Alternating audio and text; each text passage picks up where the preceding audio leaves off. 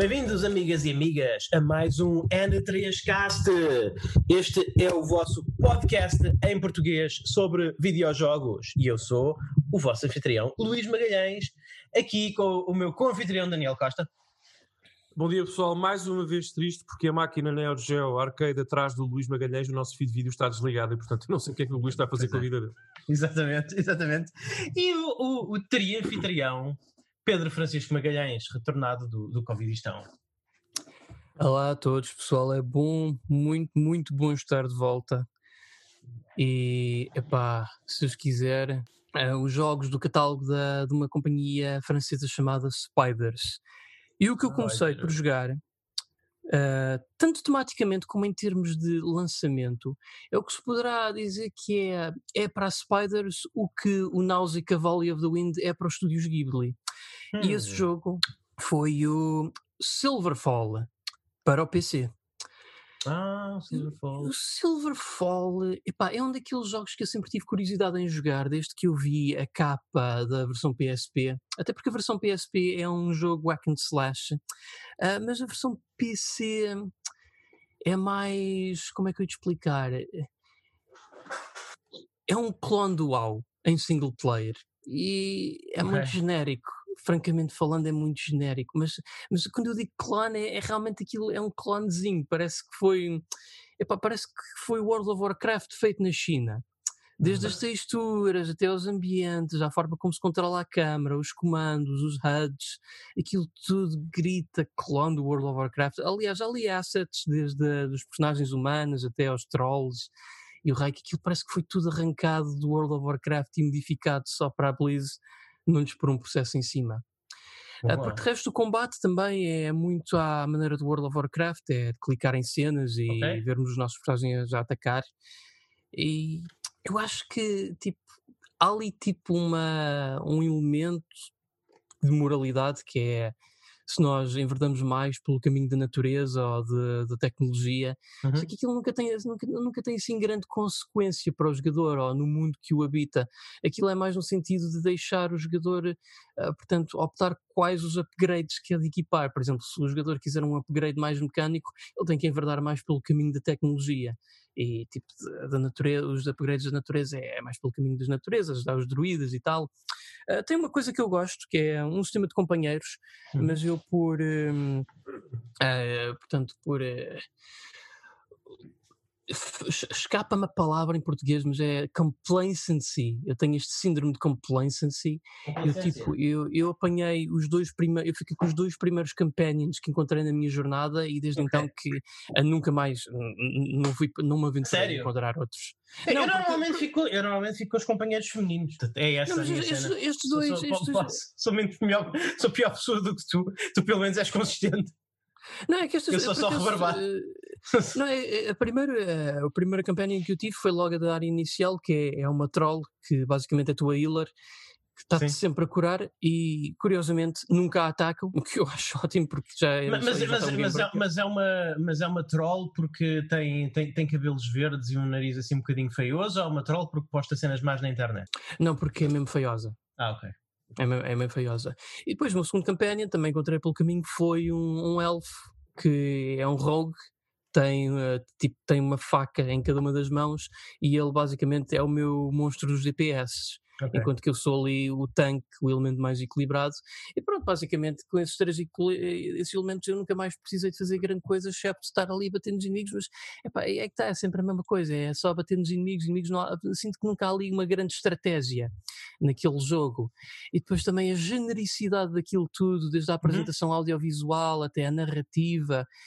E, o facto de também ser um jogo que é 2004, já tem sua idade, também não ajuda. Pois. Uh, Pedro, eu, eu, bem, sinto um bocado culpado por ter desafiado a jogar esse, esse jogo, até porque, na realidade, eu, disse que eu não estava assim muito a pensar em. Porque esse, esse, jogo ainda não foi feito pela. A equipa ainda não se chamava Spiders nessa altura, pois não? Não, não, foi feito e, pelo pessoal que eventualmente saiu. E, exatamente, e eu, eu, nem tinha pensado em jogar esse jogo. Tu é que tentaste ir um bocadinho ainda mais além daquilo que eu te recomendei. Na realidade, eu tenho, todo, eu tenho muitos dos jogos da Spiders, mas ainda não consegui arranjar tempo de jogar, portanto, eu acho que tu vais cumprir o meu desafio o desafio que eu te fiz antes de mim. Uh, mas de qualquer maneira, obrigado pelas tuas impressões. Parece-me que não ficaste muito entusiasmado com o jogo. Parece-me, dá, dá aquela ideia que é um jogo que se come e pouco mais, não é? Não, não, Sim, não parece teres ficado desagradado com o jogo, mas é e tenho pena que seja esse o teu reencontro com os videojogos depois de três semanas sem poder jogar. É assim, é um jogo que eu noto que é uma fanbase. Tipo, existe um, um fansite de inteiramente dedicado a Silverfall e à expansão. Ah, e já agora eu não joguei a expansão por dois motivos. Já cheguei ao endgame e já não tinha paciência. Segundo, uh, ao contrário dos jogos modernos, para acederes àquela expansão, tu tinhas que fazer uma, uma chain quest qualquer. Eh, porque depois também há isso, é que o jogo Sim. não é muito amigável em termos de user interface, tipo nos mapas, onde é que tu deves ir, como é que deves fazer. Uh, pronto. Pronto. É. Dá-me pena que esta tenha sido a minha experiência com Silverfall. Estava, estava com melhor expectativa. Pode ser que a versão PSP seja melhor, mas. Eu gosto disso. Quando, quando nós chegamos aí, Pedro, quando nós chegamos a pode ser que a versão PSP seja melhor. Epá, eu acho que a versão PSP é um hack and slash mesmo. tipo, posso dito, carregar é? em botões. O Daniel não está a dizer nada, o Daniel está-se a conter, porque realmente, Daniel, que é que tu... Gosto, Gostos são gostos, não é? mas eu acho que a versão PSP não vai ser muito melhor, Pedro. Não te quer partir o coração. Eu só acho. Quando é esta a nossa esperança, Daniel, onde é que nós chegamos? Onde é que nós chegamos? chegamos? Chegamos a um ponto de não retorno. Sim, exatamente. Portanto, nada que me surpreenda. Uh, vindo no... eu vejo. Eu... Quem, é, quem é que alguma vez disse? Quem é que alguma vez disse sobre um videojogo? Hum, eu vejo a versão PSP ter potencial. eu vejo. Eu acho que Nunca melhor, aconteceu, o melhor elogio que eu posso fazer a Silverfall A é não é ser que... que seja um jogo que saísse na Master System e depois na PSP. Ah, claro, claro. Exatamente. Diz Pedro. Eu acho que a melhor coisa que Silverfall tem é, sem dúvida, a capa do jogo. Ok, okay pronto. Lá isso, é, isso, é, profundamente. Principalmente a versão PSP. Porque na PSP é mais que certo aquela capa. Isso, isso, isso, sim, ok. Isso, isso vai. Isso podia estar também na parte de trás da caixa, não é? Querem me para comprar as a, a caixa é bonita. A caixa é bonita, fica bem nas vossas prateleiras. Bem não. Já agora, no, okay. que, no que toca a equipas uh, europeias com, com estúdios com nomes de animais, uh, eu estou inspirado. Eu acho que nós os três devemos fundar um, um estúdio de game dev uh, chamado Platypuses. Uh, Platypuses. Encher... Queres acreditar que eu estava mesmo com ornitorrinco na cabeça? É, e encher a eShop de jogos a 2,99€ que nunca ninguém vai comprar ou jogar. Mas depois temos uma página na Wikipedia, porque temos tipo 150 jogos na eShop. Portanto, acho que deve ser o nosso objetivo de vida. Sim. Uh, uh, é isso, Pedro. Olha, lamento não tenhas gostado do jogo. Eu, eu, dessa equipa, eu descarreguei para a Series X, porque está de resto no Game Pass, o Gridfall. Um, ah. E tenho alguma curiosidade em experimentar no seguimento daquilo que nós pois. falámos em off e na recomendação. Eu, eu, não descarreguei, lá está, de neuroses minhas, mas eu não, não tenho grande interesse em jogar Gridfall neste momento porque sei que vem aí uma versão melhorada. Ah, ok, não sabia. Olha, não sabia. Não sabia. Vem aí mas, uma versão mas... melhorada para a, nova, para a nova geração. Ah, ok, pronto, é isso. Não sabia, não sabia. Ok, ainda bem que me dizes. Por isso é que ainda não, não, comecei, não comecei a jogar. Portanto, é, é, é essa a situação. Eh, eh, mas, estou curioso, enfim, estou curioso, é. muito curioso, muito curioso. Sim, sim, também, também estou curioso. E, e, e a Spiders tem bons jogos. A Spiders tem bons jogos. Esse o Silverfall poderá não ter sido, poderá não ter sido o começo mais, o começo mais estrelar, mas tem, mas tem bons jogos, são quase, são, são, são quase todos mecanicamente, estruturalmente competentes e, e, e, não é assim. Lá está, é como nós estávamos um bocadinho a falar antes, nós estávamos a falar de um jogo chamado The Last Remnant antes de começarmos o, o podcast e o, o Daniel disse que Uh, não, era um, não, vai ser um dos teus jogos, não vai ser um dos nossos jogos favoritos de sempre, mas que tem coisas a dizer, e é assim também que eu vejo um bocadinho o output da Spiders. A, a, a maior parte dos jogos dele têm todos problemas num, num ponto ou outro, mas, mas são jogos que são diferentes, que têm qualquer coisa nova a dizer, qualquer coisa nova a demonstrar. Isso é bom. Exatamente. E, e, lá está. E, e, eu respeito muito aquilo que. Eu respeito, hoje em dia, eh, eu respeito muito uh, equipas que façam RPGs em vez de fazerem franquias de RPGs. Mas, mas eu vou-te dizer uma coisa: isso que tu acabaste de dizer é super importante e é normalmente suficiente para me convencer a jogar um jogo. Por, por isso é que descarreguei o Gridfall de resto. Sim. Mas ainda assim, se esse, se esse jogo, ou qualquer outro, não for mecanicamente rico e interessante para mim, não vale a pena. Não vale a pena. Pode ser estruturalmente claro. muito competente e artisticamente uh, uh, interessante, mas se a mecânica não me convencer, eu não fico no jogo. Vou experimentá-lo, mas, posso, mas não fico lá. Uh, e, e epá, hoje em dia é assim, percebes? Se calhar há 10 ou 15 anos era diferente, uhum. uh, mas quando, quando eu digo que o jogo tem, um jogo tem que ter coisas a dizer, refiro-me sobretudo à mecânica. Porque o guião, a arte e tudo podem ter coisas a dizer, mas não me pega se não for mecanicamente robusto. Mas enfim, é só uma. Isto Muito é um bem. bocadinho académico, não é? Podemos estar aqui back and forth sobre isto muitas vezes. Sim, podemos. Mas é só uma ideia. Sim, podemos. sim. Uh, enfim, uh, falemos mais. Falemos mais do que Falemos mais do que, meus amigos. Pedro, não sei se tens, eu, eu, tens, jogaste outra coisa já Pedro, agora. Pedro, Por acaso só, sei, oh, sério? Só saiu agora... passaste, passaste a noite inteira a jogar, foi isso? pois, deve ter sido. Eu tenho os meus truques. Tens os meus truques, ok. E este oh, sim. Mas, mas se calhar intercalávamos, não achas, Daniel? Para não estar sempre. Sim, sim, sim. Ah, por, por mim, mim podem ir para. Sim. Daniel, por favor, o que é que tu Ok. Bom, eh, eh, é curioso porque nós já há algumas semanas que não temos esta secção do que estamos a jogar, ou pelo menos não temos muito tempo para isso. Uh, no nosso programa uh, e, consequentemente, eu não tenho falado muito do que tenho estado a jogar. Mas nos últimos tempos eu tenho estado focado sobretudo em dois jogos e também confesso que tenho aproveitado o buffet do Game Pass, agora na Series X, para experimentar um ou outro jogo que sempre me interessou e que agora estou a descarregar, uh, ou que, que agora descarreguei. mas tenho, aí, nessa plataforma, também tenho jogado um jogo especificamente, já lá vou. Uh, um jogo que eu nas últimas três semanas, por aí, duas semanas e meia, três semanas, tenho jogado e que acabei anteontem, à data da gravação deste programa, uhum. Chama-se, uh, ou ontem, não, anteontem, uh, chama-se Shadow of Mordor. Já falei com os meus amigos uhum. em off sobre esse, sobre esse título. Foi, é um título de 2014, eu entretanto comprei em caixa a versão Game of the Year para a PS4, joguei-o na PS5, naturalmente. e é um jogo pelo qual eu sempre tive muita curiosidade. Uhum. Mas, uh, porquê é que eu joguei este jogo sete anos após o seu lançamento? Há, há, duas razões. Em primeiro lugar, eu estou numa fase da vida muito Tolkien. não sei o que é que se passa comigo. Eu acho que todos okay. passamos por isto. Uh, revi os filmes todos outra vez. Uh, estou a ouvir o, o, uh, o audiobook do Silmarillion. estou a, a, a, pesquisar na wiki do. Estou na fase Tolkien da vida. Wow. Bateu Lido pelo Christopher Tolkien, mas espera. exatamente. Bateu-me agora. Exato. Bateu-me agora depois de velho é que me bateu a cena do Tolkien. Uh, não, não foi durante a adolescência, foi agora. Epá, uh, as coisas são o que são e, portanto, decidi uh, jogar também este jogo na sequência dessa, dessa pancada que me está a dar e também porque, curiosamente, e o Luís saberá isto, uh, porque a minha relação com os jogos de mundo aberto, e Shadow of Mordor é um jogo de mundo aberto, naturalmente, foi evoluindo e evoluiu muito, muito, uhum. muito nos últimos anos. Eu se há, se há dois géneros de jogos que eu nunca gostei muito, ou pelo menos nunca investi muito tempo, são sempre foram, historicamente, os de mundo aberto e os first uhum. person, first person shooters. Sim. Mas nos últimos anos, alguns títulos, como por exemplo o Ghost of Tsushima, que é o meu, foi o meu jogo do ano 2020, de resto, têm feito. Têm, tem-me feito olhar para este género de outra forma e reconhecendo potencial mecânico, narrativo, artístico a este género, à forma de trabalhar o género open world. E, uhum. portanto, tenho estado tenho estado a forçar-me a estar mais aberto a essas experiências. Uh, e Shadow of Mordor é um jogo muito aberto. E é um jogo muito, muito aberto exatamente como eu gosto. Porque é um jogo, sendo mundo aberto e sendo de facto muito expansivo, é um jogo extraordinariamente contido. É um jogo, os uhum. developers souberam conter-se. Este, este mapa não tem o tamanho, isso é fantástico.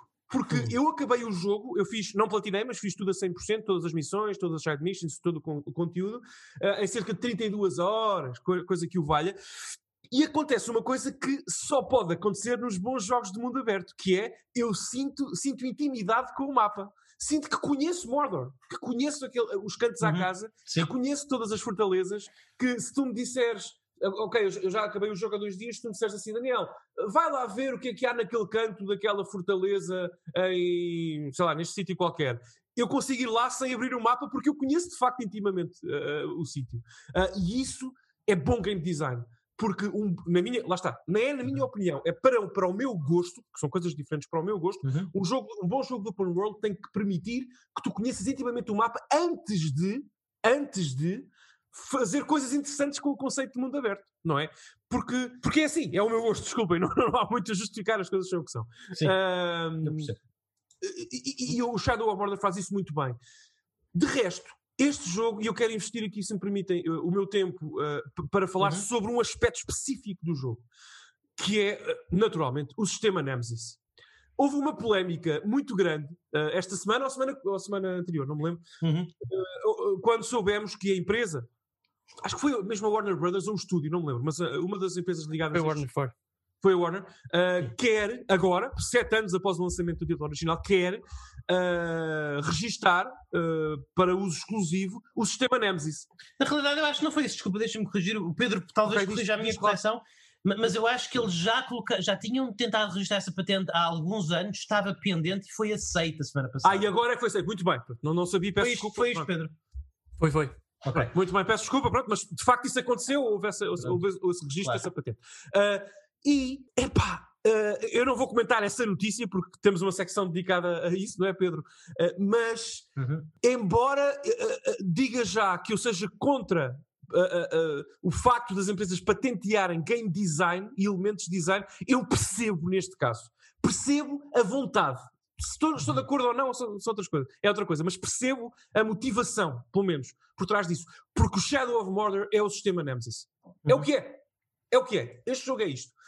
Porque o sistema Nemesis, já agora, pessoal, o sistema Nemesis basicamente é um sistema dinâmico uh, que uhum. faz com que todos os adversários que estão espalhados pelo mapa de Mordor, neste caso, uh, interajam entre eles dinamicamente e que possam trazer-te novos desafios e desafiar-te de formas sempre dinâmicas e orgânicas. Por exemplo, uh, há três tiers adversários espalhados pelo mapa de Mordor. orcs, normais, inimigos uhum. comuns, como em qualquer jogo, que tu matas Sim. facilmente, ou com relativa facilidade. Tens os capitães, que são quase mini-bosses em algumas. o equivalente às dungeons, acho que eles chamam strongholds neste jogo. Um, são os capitães, são mais difíceis, uh, têm uma interaçãozinha contigo, uh, as batalhas são mais pessoais contra eles, são mini-bosses. E uhum. tens os War Chiefs, que são os poderosos chefões uh, de todos, de, de, de, do mapa de Mordor e são de facto muito complicados de matar. Uhum. Uh, a maior parte deles, pelo, pelo, menos. Agora, há aqui um truque. O que o Nemesis System faz é tornar esta hierarquia dos adversários orgânica e mutável.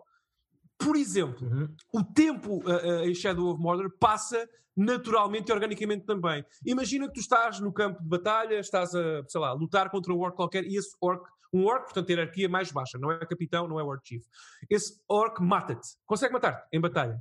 O que acontece a seguir é que o tempo avança, organicamente, no, no, no, na história, Sim. avança um bocadinho, e esse orc, por te ter matado, pode desafiar alguém da, hier, hier, hierarquicamente superior, neste caso o seu capitão, uhum. vencê-lo. Isto, isto, aparece tudo num ecrã de resultados, como se fosse o Metal Gear Peace Walker.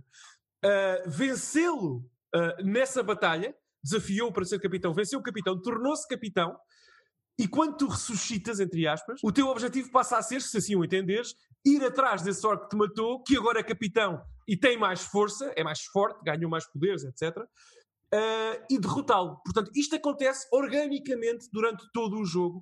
Sempre que tu morres, o tempo avança e os orcs lutam entre si para redefinir esta estrutura hierárquica. Uh, e podes fazer, agora já vou entrar um bocadinho em spoilers mecânicos muito ligeiros, mas tu com o decorrer do jogo desbloqueias, por exemplo, a habilidade de enviar ameaças, ameaças de morte, death threats, para, para, para, para estes, para estes adversários, podes, eh, eles ficam, se o fizeres, eles ficam a saber que tu estás doido neles, estão mais atentos. Eh, eh, esse, por exemplo, um, um capitão ou um War Chief que receba uma ameaça de morte tua, não tem tendência a lutar contra outros capitães ou World Chiefs porque quer manter aqui o seu posto para te atacar e para te matar, que, que é, uhum. está à tua espera, basicamente. Portanto, isto é só, são só detalhes para, para, que os ouvintes entendam que este mundo é vivo, é um mundo Sim. vivo, não é um mundo estático. Um, eu diria que este que Shadow of Mordor, se calhar, é, é o que aconteceria se Assassin's Creed tivesse o sistema de combate de Batman Arkham Asylum uh, e tivesse um sistema de progressão e de interatividade mais orgânico e natural. Uhum. Uh, portanto, são estas três ideias fundidas num único pacote que funcionam muito bem. Agora, reforço esta ideia. Shadow of Mordor, só para fechar, Luís, Shadow uhum. of Mordor é especial por causa do Nemesis System, deste sistema orgânico dos adversários que eu acabei de explicar. Uhum. Tudo o resto é ótimo, mas não é excepcional. O sistema de combate é o Batman, Batman Arkham Asylum, é, é, o que é. Portanto, tens counters num botão, tens ataque no outro e tens depois alguns ataques Sim. especiais. Tu, no late game, ficas basicamente um deus. Eu posso dizer que terminei o jogo a 100% com 32 horas. Sim, Nas últimas sim. 10 não morri. Não morri contra o boss final sim. da história, não morri. É muito. Ficas um sim. deus. E, e isso uh... faz sentido narrativamente já agora. Total, totalmente, totalmente. É, não, não, a palavra-chave aqui é orgânico, é, tudo é orgânico, é. sem dúvida. Uh, mas não deixas de ser um deus, é não. difícil morrer. Uh, perto do fim, uh, mas é um é robusto. Eu gosto do sistema de combate. Agora não é, não vou, não, não me perdi de amores por isso, perdi-me de amores pelo Nemesis System. E, e, e, lá está, eu tenho sempre que aplaudir sempre que aplaudir um jogo que consiga ser tão contido naquilo que quer fazer no contexto de mundo aberto, porque uhum. há sempre o impulso Breath of the Wild, não é? Há sempre o impulso Witcher 3, que é fazer mais e maior, mas às vezes se, se o mapa, geograficamente, literalmente o, o, terreno que tu percorres, for mais curto, uh, mais limitado e as histórias neste, uh, uh, neste caso, alavancadas pelo sistema Nemesis. Uhum. Uh, sistema Nemesis. se as histórias pessoais que tu crias na tua experiência, na tua construção, forem mais intimistas, se calhar ficam-te mais na retina. E tu guardas mais essas histórias. Sim, sem dúvida. sem dúvida. Há, e por fim, só mesmo. Há muitos momentos memoráveis. Eu só, só mesmo perguntar... para fechar, Luís, eu, eu, vou já fechar, é que eu não vou dizer mais nada sobre o jogo, depois respondo a perguntas só muito rapidamente. Uhum. Para fechar, última coisa para dizer positiva sobre o jogo. Uh, para lá está, para quem gosta de Tolkien, e estou agora a, aprender a, aprender a gostar, uh, para quem gosta de Tolkien e do, do, do mundo de Lord of the Rings e tudo mais, este jogo é rico porque tu vês aqui coisas que não aparecem mais, salvo o erro, corrigem, eu não sou um scholar de Tolkien, mas não aparecem em mais nenhum uh, meio, como por exemplo a forma humana do Sauron. Uhum. Uh, há uma interação com o Sauron, a forma, portanto, corpórea do Sauron exclusiva uh, neste jogo. Uh, tu conheces, sem fazer, sem entrar muito por aí, uh, a pessoa que no lore do Tolkien e do Senhor dos Anéis criou os anéis, os uhum. anéis. Que as personagens usam, portanto, o, embora a história não seja particularmente interessante, as coisas que acontecem nas cutscenes não são hiper estimulantes, o lore Sim. é o lore é. O lore é e, e tem personagens interessantes também. Uh, portanto, lá está. Se gostam de Tolkien, como o jogo até é relativamente curto, se não quiserem fazer side quests e tal, e tem estas coisas positivas todas que eu já enumerei, talvez seja interessante para, para quem me esteja a ouvir, talvez seja interessante apostar uh, no jogo e jogá-lo, nem que seja por essa parte do lore. Já não te digo tanta história em cima do lore. Portanto, uh, Luís, desculpa, era só isto que eu queria dizer, por favor. Ias dizer não, eu, eu, queria. Eu, na altura, o, o, que me impressionou muito no jogo, e, e acho que vale a pena falar, é, é, a parte visual. E eu lembro-me muito, muito, muito vividamente de como esse jogo visualmente era impressionante na altura em que eu joguei, que já foi há alguns anos, eu joguei no ano de lançamento, mas foi dos primeiros jogos eu fui um early adopter de 4K, foi dos primeiros jogos que eu joguei 4K.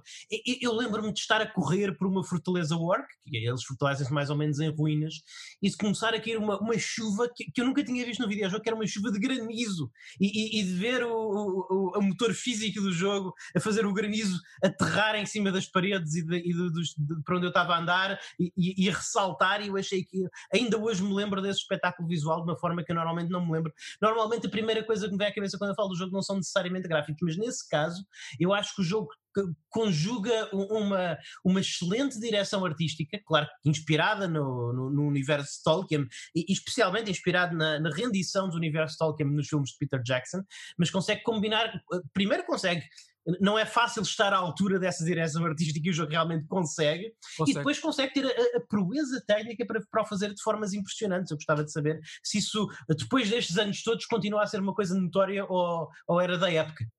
Confesso-te, a minha resposta é mim, hum. mais ou menos, porque há aqui um asterisco a fazer. É que este jogo saiu originalmente para PS3 e Xbox 360. Atenção, este foi daqueles jogos cross-generation que saiu ali na Sim. orla da geração PS4 e Xbox One e, e, eu joguei a versão PS4 na PS5, portanto tive esse privilégio. Joguei possivelmente, tive possivelmente a melhor experiência que se pode ter neste jogo de consola, possivelmente. Uh, agora, eu devo dizer-te, quando o jogo saiu, eu lembro-me de ver vídeos deste jogo a correr para aí a 15 frames por segundo na PS3, em, nos 720p muito puxadinhos.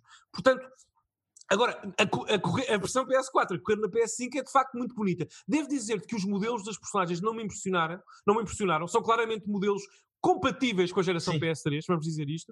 Uh, agora, eu insisto naquilo que tu disseste, que é a direção artística. Isso sim. Uh, artisticamente o jogo. E até um jogo. Houve um momento no jogo, lá está, sem entrar, uhum. entrar em spoilers, lá está, o jogo tem dois mapas principais. Há um momento em que tu, por razões narrativas, lá está, saltas de um para o outro Sim. E o mapa inicial é muito escuro. Como o Luís disse, é muito, tem muitas ruínas. Uh, grande parte das histórias principais e da ação também se passa de noite. Uh, é muito escuro, é muito. Uh, parecem ruínas medievais abandonadas. É Mordor, não é? Para quem conhece Tolkien. mas depois há um salto narrativo a meio da história, um bocadinho, sensivelmente a meio. Tu vais para outro mapa e a, o primeiro impacto que tu tens, e as personagens falam sobre isso, as personagens do jogo falam sobre isso, é que é hiper verdejante é super. É, é, lindíssimo. Quem diria que Mordor pode ser assim? E as personagens até falam sobre, sobre isso e dizem: Ei, eu nunca pensei que Mordor fosse tão verdejante e tão bonito e tão cheio de vida. Uh, e alguém responde: Pois é, aqui que é aqui que eles, que eles se alimentam, que eles têm as suas colheitas e não sei o que mais. Portanto. Uh, há esse contraste visual. Os orcs também precisam de comer, os exércitos. Sim, sim, há, há, esse, há esse, uh, esse contraste visual e artístico. De resto, só uma nota artística para sublinhar o que o Luís disse, sem toda a razão. Há claramente uma. Há claramente, há claramente uma, um apego, vamos dizer assim, um apego à, à, à, iconoplastia dos filmes. Sim. Claramente. Até no, no toque musical, claramente, isso é, isso é evidente. Uh, ainda bem, não há problema nenhum. Sim, Luís. Sim, sim, sim. Não, não, eu queria só saber se tu concordas com aquilo que eu digo sempre que este jogo vem à bala, agora que já o terminaste e, e acho que os gastos tanto como eu, tu disseste completaste a 100%, foi mais ou menos o que eu fiz na altura. Uh, este é o melhor Assassin's Creed. Uh, depende. Uh, se, tu é? quiseres pôr, se tu quiseres pôr Ghost of Tsushima nessa categoria, não. Não, uh, eu não acho. Pronto. Lá está, eu não, eu não acho que Ghost of Tsushima seja um Assassin's Creed. eu acho pois, que é eu também não, eu também não. Sim, Porque sim, sim. este, este realmente é, é um jogo que tu tu podes e, e, deves andar à pancada e é muito divertido andar sim, à pancada, sim. mas este é um jogo que eu acho que tu concordas eu disser que este jogo tem mais ênfase no assassino, no assassino, na, na, componente assassinação do que o é. Ghost of Tsushima. Assassinato, sim. Stealth sim. é um jogo muito, muito focado em stealth. Sim, sem dúvida. Sim. Eu adorei-o por isso. Uh, concordo. É. Eh, portanto, seguindo os teus parâmetros, concordo. Sim, é o Assassin's Creed que eu mais gostei. Mas, pessoal, uh, uh, nós às vezes falamos sobre isso durante o esquece. Há uma linha muito fina que separa o elogio da imitação. Sim. E, e, e eu devo dizer que o Talion, a personagem que nós controlamos aqui no Shadow of Mordor, quando ele salta de uma torre ou de um sítio particularmente alto no mapa, a animação que ele faz é exatamente exatamente a Exato. mesma que a personagem do Assassin's Creed faz claro. para saltar para aqueles fãs ainda, ainda bem que a Ubisoft não fez trademark disso. Sim, exato. Porque aqui porque é exatamente igual. Agora, o stealth é bom, a inteligência artificial dos adversários dos orcs não é, mas curiosamente, os orcs também, no mundo de Tolkien, não, não, não, não supostamente os orcs não são os mais atentos nem os mais uh, inteligentes dos seres, portanto, uh, enfim. Não, uh, não. Portanto, até aí há alguma sinergia. Que e, e dentro do mundo aberto, dentro do mundo aberto, eu acho que tu concordas que o, dentro do que é possível fazer no mundo aberto, o, o level design é muito bom, porque essas é, tais é. ruínas, essas é. tais ruínas é. onde tu tens que entrar para assassinar os orcs e onde tens de infiltrar e, e, e tudo mais, de alguma forma, sendo ruínas, elas estão construídas de formas muito interessantes porque te, que te proporcionam diversas abordagens e às vezes inimigos apanham despercebidos porque estão sim, ali escondidos num sítio onde tu não estás à espera e etc. Não, não, há level design, claramente, nessas uhum. fortalezas, como eles chamam. Sim. Há level design aí. Muito bom, muito bom, sem dúvida. Uhum. E também, eu reparei que todas as fortalezas te permitem abordar de forma uh, furtiva, lá está, fazendo stealth, e, e, graças ao bom design, mas depois quase todas, não sei se tu reparaste nisto, também têm, bom design mais uma vez, alguns espaços mais abertos, caso uh, o jogador queira entrar a matar, basicamente. Uh, tens há algumas, há pelo menos duas fortalezas no jogo que eu, de, de Orcs que eu me lembro que têm aquilo que eles chamam pits. São pits, são literalmente arenas, parece Sim. um mini coliseu, para tu ires para lá lutar com eles. Basicamente é para isso que serve. Uh, pronto, a única, as únicas duas, duas críticas que eu farei ao jogo uh, têm a ver com reforço não o lore, o lore é excelente, mas a história, a narrativa, Sim. É, é muito pãozinho sem sal. É. Fiquei na mesma, não mudou a minha vida, não mudou nada em mim, fiquei igual. Uh, é muito pãozinho sensal. Uh, a história, o lore é muito bom, as personagens são boas, mas a história que é contada com esse lore e com essas personagens é um bocadinho fica a desejar. Parece a primeira. Lembra-me o Shenmue 1. Uhum. Parece a primeira página de um livro. Ok, ok. okay. E agora? Acaba Sim. o jogo 30 horas depois e é isto? Sim, agora é um que eu ver o que vai acontecer. Mas, mas, isso é o problema com quase todos os derivativos de Tolkien. É quase tudo que é quase tudo o que deriva das obras de Tolkien nunca se quer comprometer em criar grandes eventos naquele mundo, não é? Nunca é, se... é, é.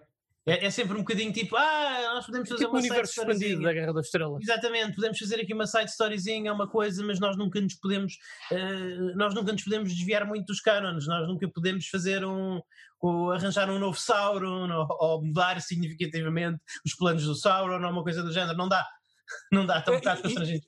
É, exato, exato. Uh, mas uh, só, só para acrescentar, uma das outras coisas que é criticável, a meu ver, uhum. no jogo, eu, eu, estava a falar contigo, convosco, em off, penso eu sobre isto, tem a Sim. ver com o post-game e o facto de tu, potencialmente, se quando vires os créditos do jogo, tiveres feito a maior parte das sidequests, a maior parte das, das, das, missões opcionais que te permitem tu, uh, fortalecer a tua espada, a tua adaga para fazer stealth, a, tua, o teu arco e flecha, caso tenhas feito isso, o, o post-game deste jogo é para adormecer. É, é, um é, muito vazio. É um Deus. E, é, um é muito vazio. É muito vazio. Que é vazio. Mas, é isso, mas lá está, isso, isso mesmo aconteceu. Isso, mas isso, é, isso, isso, eu acho que é muito normal também nos mundos abertos. Não quer dizer que seja correto, mas por exemplo, aconteceu-me o mesmo no Ghost of Tsushima. Eu quando, acabei, eu, quando acabei o Ghost of Tsushima, acho que tive que fazer, eh, acho que tive que andar 200 eh, metros para platinar o jogo e pronto, e acabei. Estava tudo feito. Estava tudo feito. Não, não, não, mas eu nem, refiro ao, design dos troféus, mesmo à jogabilidade. Eu não o platinei por várias razões, porque alguns dos troféus, faltam para aí uns 8, 9 troféus, são muito chatinhos de fazer e, e, e, são desafios específicos de combate e coisinhas muito chatinhas de fazer. E eu pensei para mim, ok, eu posso gastar mais 7, 8 horas a ganhar este, este, este, este, este troféu de platina e fazer isto tudo, mas mecanicamente não me sinto entusiasmado para fazer, nem motivado, porque o jogo. Exato. A minha experiência acabou. Quer dizer, eu não posso tornar mais forte. Os orcs podem bater-me o que quiserem, eu tenho muita vida porque já ganhei nas missões opcionais e com os colecionáveis. Exato. Percebes? Não há razão Ca reforço, caso tenham feito todas ou a maior, a maior parte das sidequests e conteúdo opcional até aos créditos finais, não há grande. O jogo incentiva-te muito quando acabas, ei, agora vai derrotar o, uh, o exército de Sauron por falta e não sei o ah, Tu sentes um bocadinho. Estás demasiado poderoso, é muito fácil. Eu literalmente posso ir para um pit com 50 orcs, só carregar no quadrado Sim, quase sim. certeza é, que não. O, jogo não sei é se um... morro, mas quase certeza não morro. Diz não, o, o, jogo nessa altura torna-se um muso. É, é basicamente. É um muso, exato, obrigado, é isso mesmo. É basicamente uh, isso. Mas, Pedro, Pedro tu, não, tu quase não falaste, mas tu jogaste este jogo, não, não jogaste, jogaste este jogo no PC uh, como eu. Experimentei um bocadinho. Uh, sério, não acabaste este jogo? Estranho. Não, porque eu não gostei do combate. Não achei que não, dá, não era tão polido como o do Arkham. E havia ali umas inconsistências que meteram graças, que foi tipo a reaparecerem-me alguns orcs, mas sem cabeça. Ah, ok. Ah, não, isso não. não, não, não o arco sem cabeça. Mas é um jogo que eu quero ver se volta a dar outra oportunidade. Eu acho que vale a pena. Eu acho que vale a pena. Já, de resto, ele está disponível na sua versão Game of the Year para basicamente todas as plataformas, para PlayStation 4, correndo na PlayStation 5, Xbox, PC. É, é muito fácil jogar este jogo. É muito fácil jogar este jogo e eu, eu recomendo. Eu recomendo. Para mim foi um, Sim, dos, jogos, foi, foi um dos meus jogos favoritos do, jogo, do, do, do ano em que saiu. Já agora, eu comprei a versão Game of the Year, uh, prometi a mim próprio jogar o DLC quando tiver tempo e voltar uhum. também. Para isso, vou dar agora um tempo de. Vamos estar separados um bocadinho, avaliar é. a nossa relação, o jogo e eu, mas voltarei para jogar Sim. o DLC e voltarei a falar sobre o DLC aqui no programa quando isso acontecer. Mas fica Sim. a minha recomendação. Não, não vai ser, não é um dos jogos da minha vida, não, não vai ser. Sim. E eu hoje, como tu sabes, Luís e Pedro, como vocês sabem, os jogos que eu escolho jogar e acabar e gastar muito tempo, tendo em conta o tempo limitado no, no decorrer da minha vida, uh, eu quero que todos, faço questão de que todos os jogos em que eu invista muito tempo e também dinheiro, mas sobretudo tempo, signifiquem alguma coisa para mim. Este significou, sobretudo pela ligação a Tolkien e pelo Nemesis System. Agora, não é, não é um 10 em 10, não é não. um jogo da minha vida, não vai ser o mas, melhor mas jogo. Diz-me uma coisa, Daniel, tu, lá está, voltando outra vez à questão do game design uh, e, sim, e, sim, da, sim. E, e, do patenteamento do Nemesis System. Eu, eu percebo que tu dizes que o que este jogo tem de único, que lhe confere a unicidade, é o, é o Nemesis System. Eu até diria a epicidade também. É epicidade, sim. Eh, sim. Mas tu não gostavas, como jogador, como pessoa que joga muitos videojogos, como pessoa que gosta de jogar videojogos, que houvesse mais gente a roubar isso? É, é que se há uma coisa, se, se, eu fosse dizer que um, um, dos problemas dos últimos 10 anos de videojogos é que houve muito pouca gente a roubar o Nemesis System. Eu queria que houvesse muito mais gente a roubar o Nemesis System. Eu, eu até agora eu conheço um jogo que, jogou, que roubou, mas roubou mesmo descaradamente, mesmo como tu falaste no ecrã de resultados, tipo Peace Walker, até tem isso, a mostrar os inimigos que desafiam os outros, os inimigos que. Foi um que eu falei há relativamente pouco tempo aqui no programa, um jogo indie chamado Star Renegades Uh, roubou completamente ah, isso, ah, completamente ah, o Nemesis System. E eu queria mais. eu, queria eu queria que a Ubisoft tivesse roubado o, Nemesis System a, a bolas.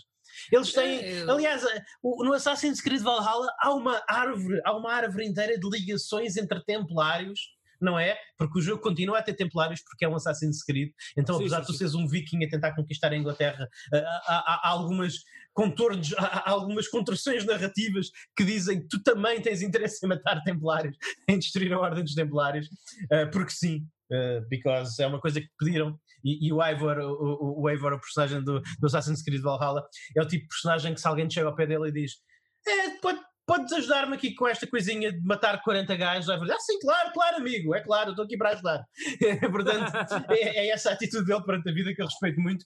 Mas até aí, enquadrava-se tão bem aí o Nemesis System que nessa altura, na altura em que o jogo foi feito, ainda não estava patenteado. E, e eu acho que houve. Eu, eu, quero saber se tu não concordas comigo quando eu, disse, quando eu digo que houve muitas produtoras de videojogos que perderam uma excelente oportunidade de roubar um sistema que queria acrescentar muito aos seus jogos. Eu oh, até vou dizer, eu até vou dizer que há uma companhia que epá, saía tão beneficiada com este sistema e, e, era uma lufada de ar fresco que vinha para os jogos deles. É os jogos da série Pokémon. Pessoal, epá, há, não, algo, não, não, não, a sério. Pikachu Warchief defeated Raichu. Vocês imaginem, encontram, encontram um treinador, encontram um treinador, confrontam-no. Epá, esse treinador depois. Sim, estou a perceber, estou a perceber. No, no, no, de vingança, da cara. Este Pikachu, agora, este Pikachu ele, agora é resistente contra ataques de pedra. Ele volta, ele, ele vai atrás de vós só para vos combater com Pokémon já evoluídos, com é resistências Não, é para, que os, para, para, que os Pokémons que vocês habitualmente têm. Eu acho que é uma ideia fenomenal. E oh, Pedro, fala-se fala, fala tempo, quem sabe um Pokémon Colosseum 3, uh, eh, ou 2 neste caso, com um uhum. sistema mais robusto de, de mundo aberto e com, esse, com essa interação. Eu acho que seria super interessante. Seria fenomenal, é, tendo em conta que a, a Pokémon Company está criativamente na bancarrota nos jogos que eles fazem. Eu, eu acho que. Mas pronto. É. Eles fazem jogos muito bons, são é todos muito iguais. Pois, Sim, é são muito tá, bons. Não, são muito não. bons. Eles andam a fazer o mesmo excelente jogo há 20 anos. Mas, pois, mas é que são bons. Eu, eu, eu vou sempre defender o Pokémon Sword and Shield, sempre. Acho que Sim. o Pokémon Sword and Shield é um jogo divertidíssimo. Eu quero ver um Pokémon com esse sistema e tipo a chegar ao mesmo nível de um Dragon Quest Sim. 9 em termos de evolução. Uau, é uau, uau, calma, calma, calma, calma. Isso vai ser 9, 9 não, 9 não, peço desculpa, 11, 11. 11. Sim, não, sabem que eu quero... Lá está, eu neste momento sinto muito confortável porque eu nunca me consegui encaixar em nenhum Pokémon, nunca, sempre joguei, foram jogos ah. que eu jogava uma, duas horas e nunca conseguia, e, e agora tenho o Let's Go Pikachu e o e o Chile à minha espera, portanto acho que vai ser uma boa altura Pá, são, para, começar, para me iniciar na série.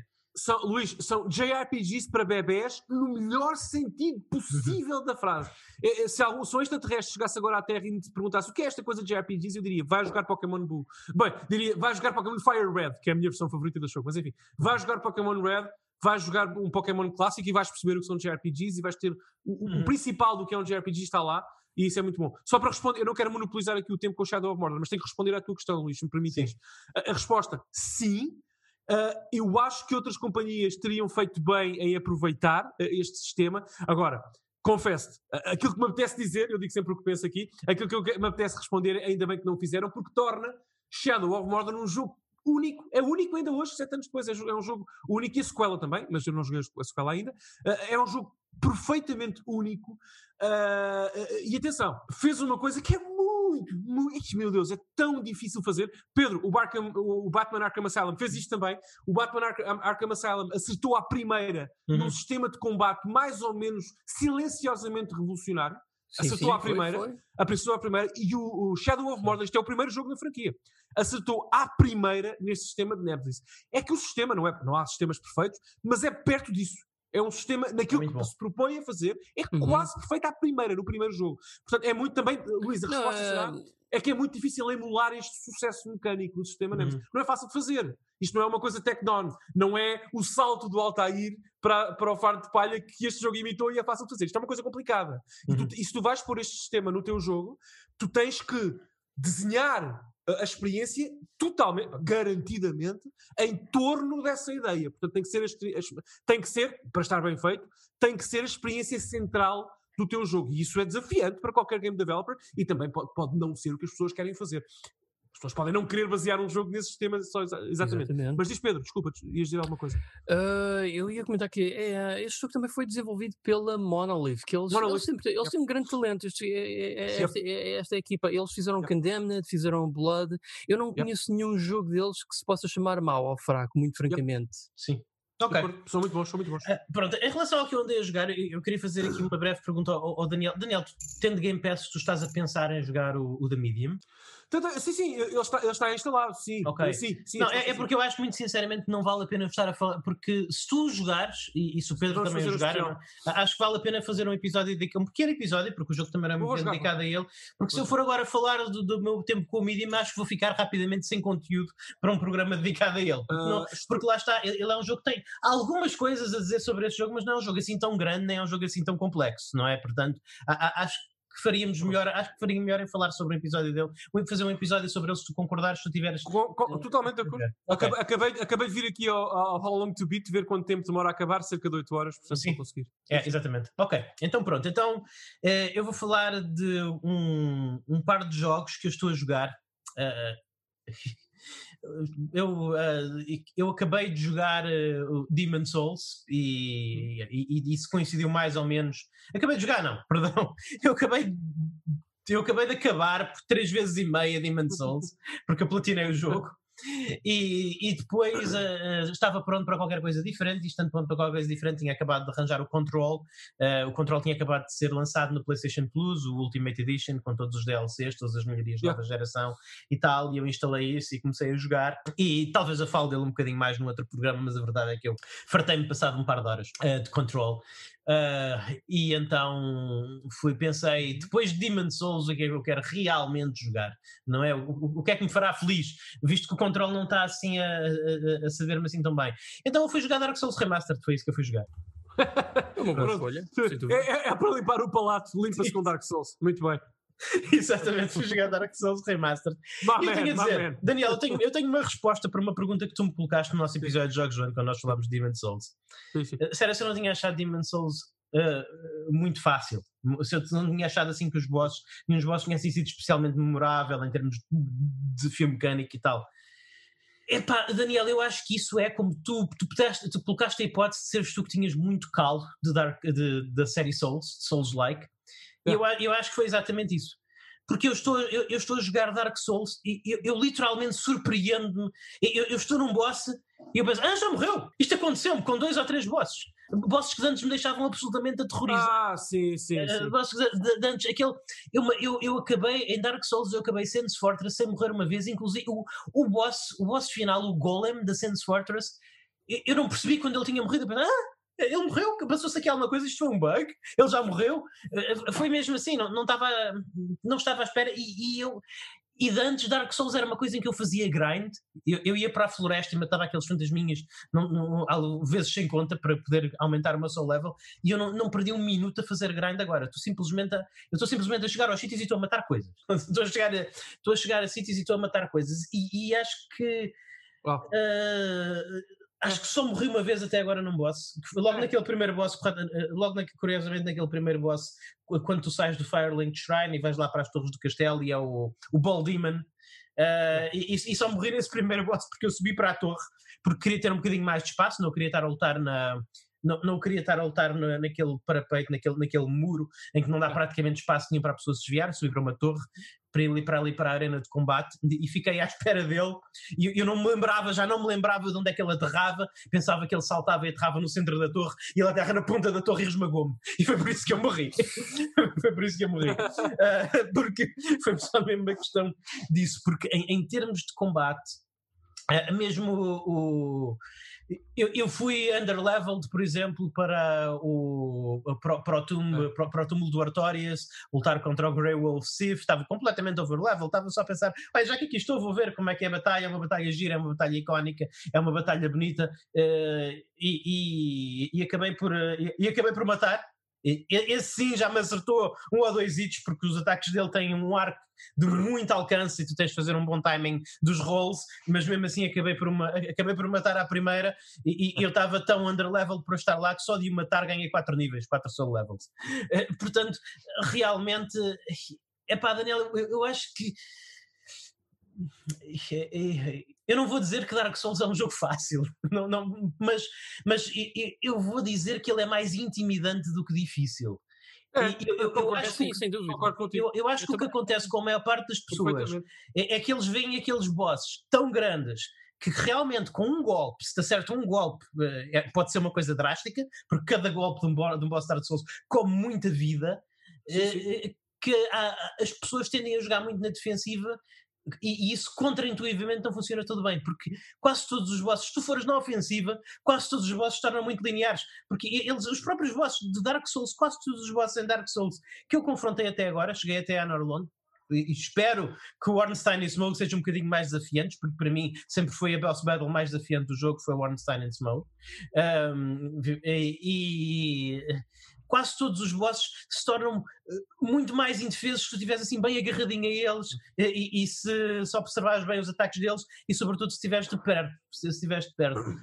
Portanto, eu não sei, mas realmente eu estou completamente a cilindrar Dark Souls, que é um jogo que eu já não jogava há muitos anos. Uma observação em relação a esta versão que eu estou a jogar na PlayStation, na PlayStation 5 usando a retrocompatibilidade, mas é a versão, é a versão PlayStation 4. Remastered. Remastered, sim. Uh, as velocidades de loading são fenomenais, são fantásticas. Não, é, não está ao nível. Eh, eu, tenho instalado, portanto, no drive principal, não tenho numa drive USB, importante, tenho instalado na drive principal da PlayStation 5, na drive interna.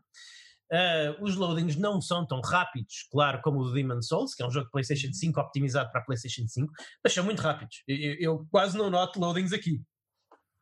Portanto, portanto, é muito. Se calhar no Demon Souls os loadings são 2 segundos, aqui são 8. Talvez nem tanto. Portanto, é 10 segundos no máximo os maiores loadings. Portanto, realmente faz, faz a diferença. Agora, este remaster é um bocadinho pobrezinho. Eu, eu nunca tinha jogado este remaster. É, eu, eu, joguei uma, eu, eu joguei Dark Souls várias vezes no PC, a versão original com aqueles modos gráficos do Durante e afins para acrescentar uns, acrescentar uns, HDRzinhos, a melhorar umas texturas e tal, ok? E bem, essa versão original com os mods no Steam é visualmente muito superior a este remaster. Mas é que não, mas é, mas é que não tem nada a ver. Este remaster ele, ele diz que corre a 4K nativos na PlayStation Pro e consequentemente na PlayStation 5. Eu acredito nisso, mas uh, são os 4K nativos muito maus. O jogo parece tem muito blur, é muito é, é muito blurry, parece que foi atacado pelo monstro da vaselina, parece que o, parece que o ecrã está muito nublado. Uh, artisticamente continua a ser muito sólido, mas bolas é um jogo muito é, é, é um jogo muito fino. Uh, curiosamente, eu, há, há, cenas em que lá está, jogando-os lado a lado e, e, sabendo, claro, que a única coisa que muda no Demon Souls da PlayStation, eh, no Demon Souls da PlayStation, da PlayStation 5, a única coisa que muda são realmente os visuais e a velocidade de carregamento e a frame rate, mas o jogo estrutural, mecanicamente, é o mesmo, os padrões de inimigos são os mesmos, os ataques dos inimigos são os mesmos, a inteligência artificial dos inimigos é a mesma, a disposição dos inimigos eu, eu não acho que este Dark Souls seja uma evolução tão linear de Demon Souls. Eu, por exemplo, a, a, acho ah. que. Uh, a, acho, por exemplo, que no, no Demon Souls há o Great Swamp e o equivalente no Dark Souls é, é o Blight Town. Uh, e eu acho que os inimigos do Demon Souls uh, têm um, um, um, aí nessa, nessa Blight Town, dessa Blight Town barra, barra Dark Swamp, têm uma, uma abrangência de movimentos e de estratégias de ataque muito mais interessantes e muito mais desafiantes do que os do Blight Town no Dark Souls. Que, que, basicamente fazem, fazem carga contra ti e às vezes até caem. Às vezes até caem a caminho de ti. Portanto, eu não acho que a evolução. Houve uma evolução claramente estrutural não é? O, o, Dark Souls tem uma estrutura Metroidvania, enquanto que o, o Demon Souls é como se fosse, tem uma estrutura por níveis em que cada nível é um pequeno Metroidvania muito alto contigo. Portanto, é muito mais abrangente, é, é muito mais abrangente. Mas lá está, eu, eu, não acho que tenha sido uma, uma evolução linear. Eu acho que houve aqui uns.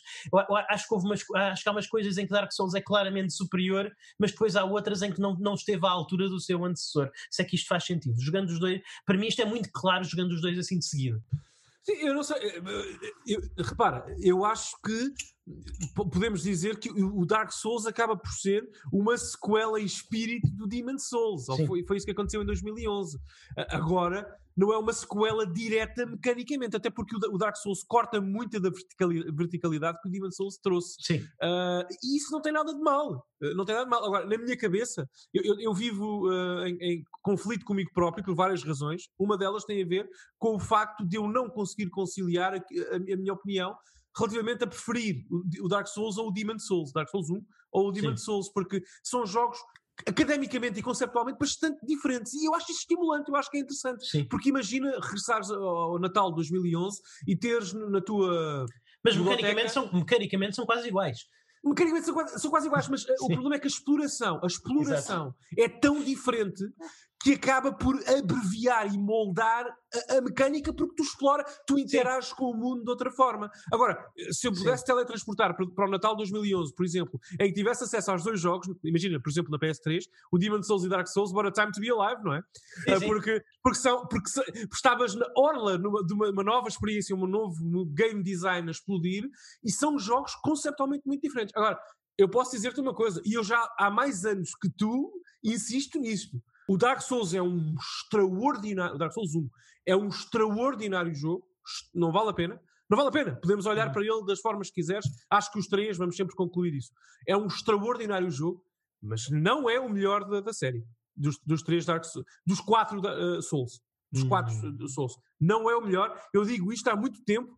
Desde o momento em que eu escolhi, vocês lembram-se, Dark Souls 3 como o meu jogo do ano, do, no ano em que saiu, tínhamos entre esquece na altura, que digo isto. O melhor, o, melhor, o melhor Souls para mim, ou é o Demon Souls ou é o Dark Souls 3. Não é o Dark okay. Souls 1. Porque o Dark Souls 1 é um protótipo daquilo que o Souls uh, veio a ser no Dark Souls 3. Porque o Dark Souls 3, o que é que, o que, é que fez? Trouxe, uh, pediu emprestada alguma da verticalidade do Demon Souls, mas com a infusão mecânica e os, os, o design doc mecânico do primeiro Dark Souls. Portanto, é o melhor de dois mundos. O Dark Souls original acaba por ser um título em que eu não acho. Tu disseste isto na tua intervenção agora, e eu acho que tens toda a razão. É, é intimida mais do que desafia. Uhum. Uh, e isso, uh, por exemplo, nos bosses do Dark Souls 3, ou Demon Souls, mas até mais Dark Souls 3, se calhar, tu não podes. Uh, são mais variados no sentido em que a tua abordagem tem que ser muito diferente uh, de boss para boss. No Dark Souls 1, é pá. É como o Luís disse, é, é chegar pertinho, é chegar pertinho, usar bem a barra de stamina, e no 2 também já agora, mas o 2 é um bocadinho. Sim. É um, é um jogo menor nisso, mas uh, estar pertinho, usar bem a barra de stamina, bater, stamina, bater com força e ele morre. No Dark Souls 3, mesmo que sejas muito bom jogador e conheces o jogo, não podes fazer isso. Não podes fazer isso. Uh, portanto, não sei. Pessoal, é isto. A minha vida é um inferno. Uh, Sim. A minha cabeça é um inferno. Porque eu, eu estou a lutar Exatamente. contra mim próprio. Não sei qual deles prefiro. Falem. Não sei se isto faz pois, não, não, sei. Eu, lá está. Eu acho que depois de revisitar Demon Souls, uh, as lacunas em, em, Dark Souls são um bocadinho mais aparentes. E eu só estava a querer contestar aquela ideia de que há uma, há uma evolução linear no output da From Software. A, coisa, uh, a qualidade da série Souls ela não é não, não está em melhoria constante ao mesmo tempo que, ao mesmo tempo que o Dark Souls melhora em vários aspectos da Fórmula Souls também ficou um bocadinho mais aquém noutros. E é, era mais ou memenos isso, era mais ou menos isso que eu estava a tentar chegar. Da mesma forma que eu acho que o Dark Souls, lá está, o 3 eu não conheço tão bem como tu, foi de todos o que eu, o que eu joguei menos, Daniel. É maravilhoso. Uh, mas, o, mas, por exemplo, da mesma forma que eu acho que o 2, o Dark Souls 2, eu acho que ele inegavelmente tem muitas melhorias em relação ao Dark Souls original, depois fica aquém noutros aspectos.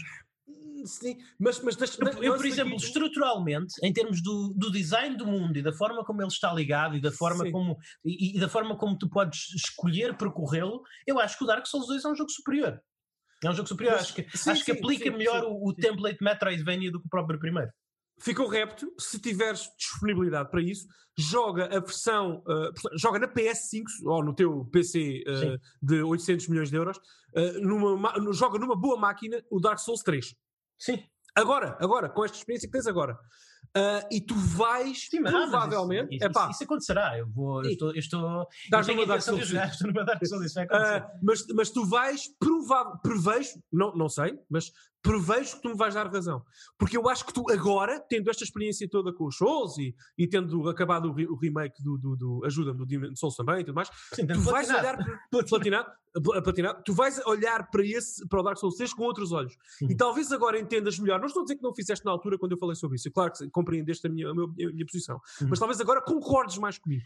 Não sei, eu, acho, Dark Souls 3 eu, eu, eu é, acho que o problema, eu acho que a diferença é, é, irreconciliável em relação ao Dark Souls 3 é, é, é, é, que já não depende tanto de uma, de uma função objetiva do jogo, como depende um bocado mais dos, dos teus gostos. Tu gostas muito de jogos muito verticais e eu gosto mais daquela, daquela situação. Eu gosto de ter um bocadinho mais daquela situação Metroidvania. Sim. Sim, sim, sim. Mas, mas, Aliás, mas, para, para, mim o ideal, para mim o ideal, para, para mim a estrutura ideal, eu gosto muito do Demon Souls por causa da estrutura. Porque eu acho que, porque eu acho que o Demon, o, o Demon Souls dá-me aquele cheirinho de Metroidvania a cada nível, mas no entanto eu tenho, tenho um hub em que eu posso. Lá está, é, é, é aquela situação muito confortável do Metroid. Tu estás, numa, tu, tu estás num sítio central e, e, tens aqui o nível do fogo, tens aqui o nível do gelo, tens aqui o nível do ácido, e tu podes ir lá e depois cada um desse nível tem os seus segredos e os seus pequenos atalhos, sim, mas, sim, não, sim, não É, mas não é assim um, um castelo inteiro como no, como no Symphony of the Night que é claro que eu gostei muito do Symphony of the Night, mas esse não é o tipo de design que me dá mais prazer. Mas, mas, mas uh, Luís, far-me-ás a justiça de confirmar que eu, por esta altura, já conheço mais ou menos os teus gostos, Sim. portanto eu sei de que falas, uh, mas, mas não é isso. Por isso é que eu, eu fiz questão de referir. No seguimento da tua experiência uh, positivamente obsessiva, diria eu, de platinar o Demon Souls e de saltar logo para o Dark Souls, mas pronto, sobretudo platinar o Demon Sim. Souls, o remake, e de voltares a viver aquele mundo, agora, eu acho que agora será bom para ti olhares para o Dark Souls com outra experiência, com outros olhos. O Dark Souls 3, desculpa. Sim. Com outra experiência e com outros olhos. Eu, eu, percebo, eu percebo o que tu dizes, mas talvez agora aprecies mais Talvez. Talvez é preciso que é, a, é verticalidade do Dark Souls 3. Porque eu, a, a, a, é ajuda quando é que saiu o Dark Souls 3? 2016? 17? 16?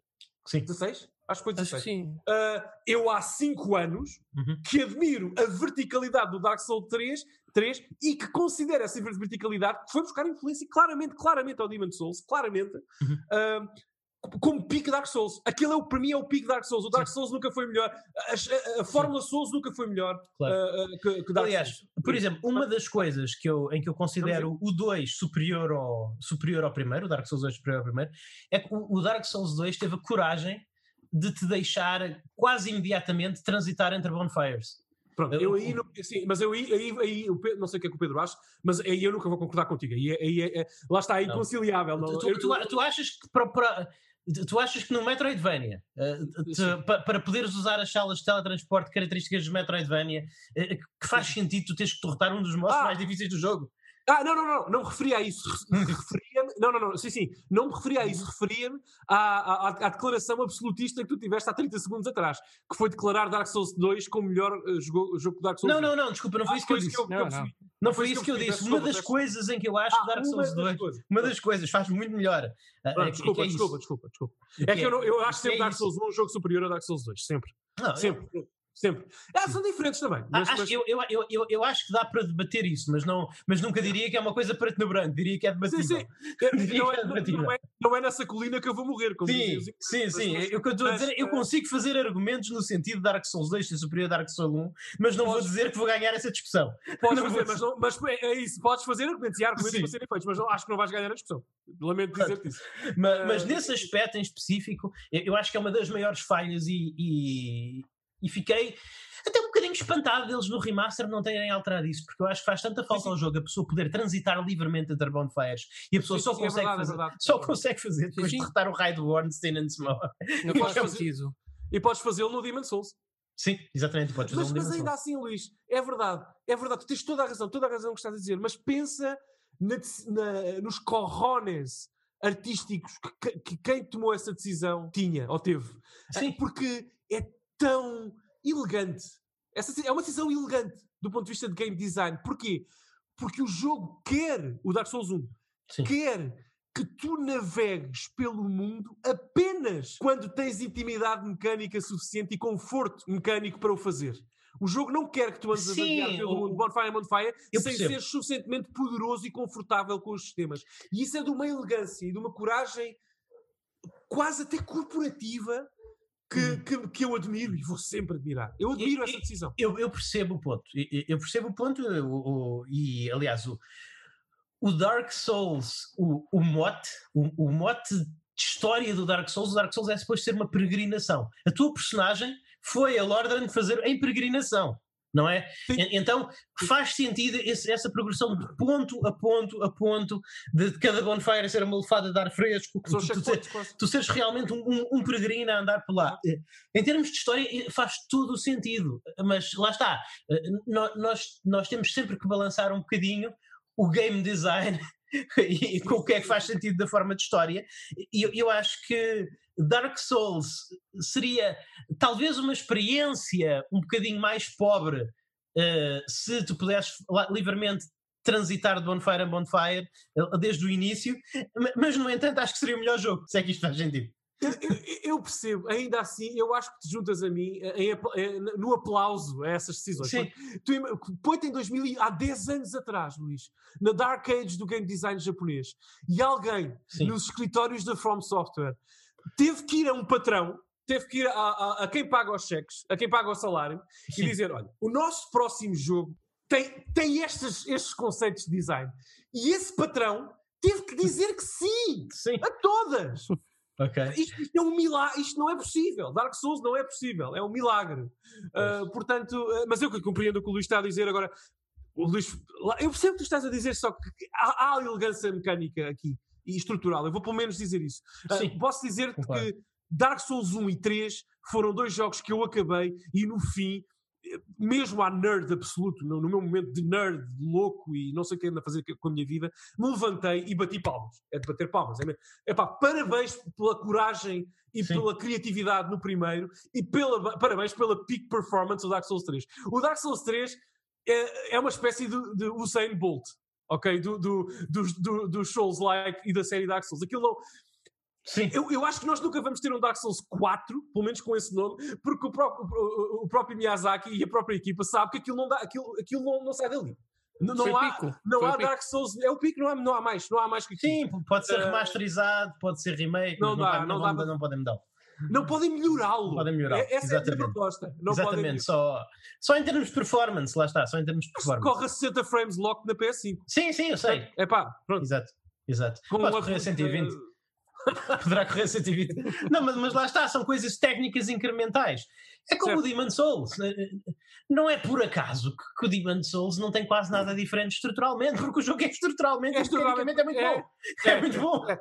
Não, não há nada a fazer. Aliás, se tu fores ouvir a entrevista à Digital Foundry de um dos produtores da, da, da, Bluepoint, ele diz isso. É pá, nós começámos a trabalhar no projeto, tivemos a benção, não o apoio técnico, mas a benção do, do, do, pessoal da From Software. Pá, devem ter falado. E, e, com eles, ter reuniões e tal.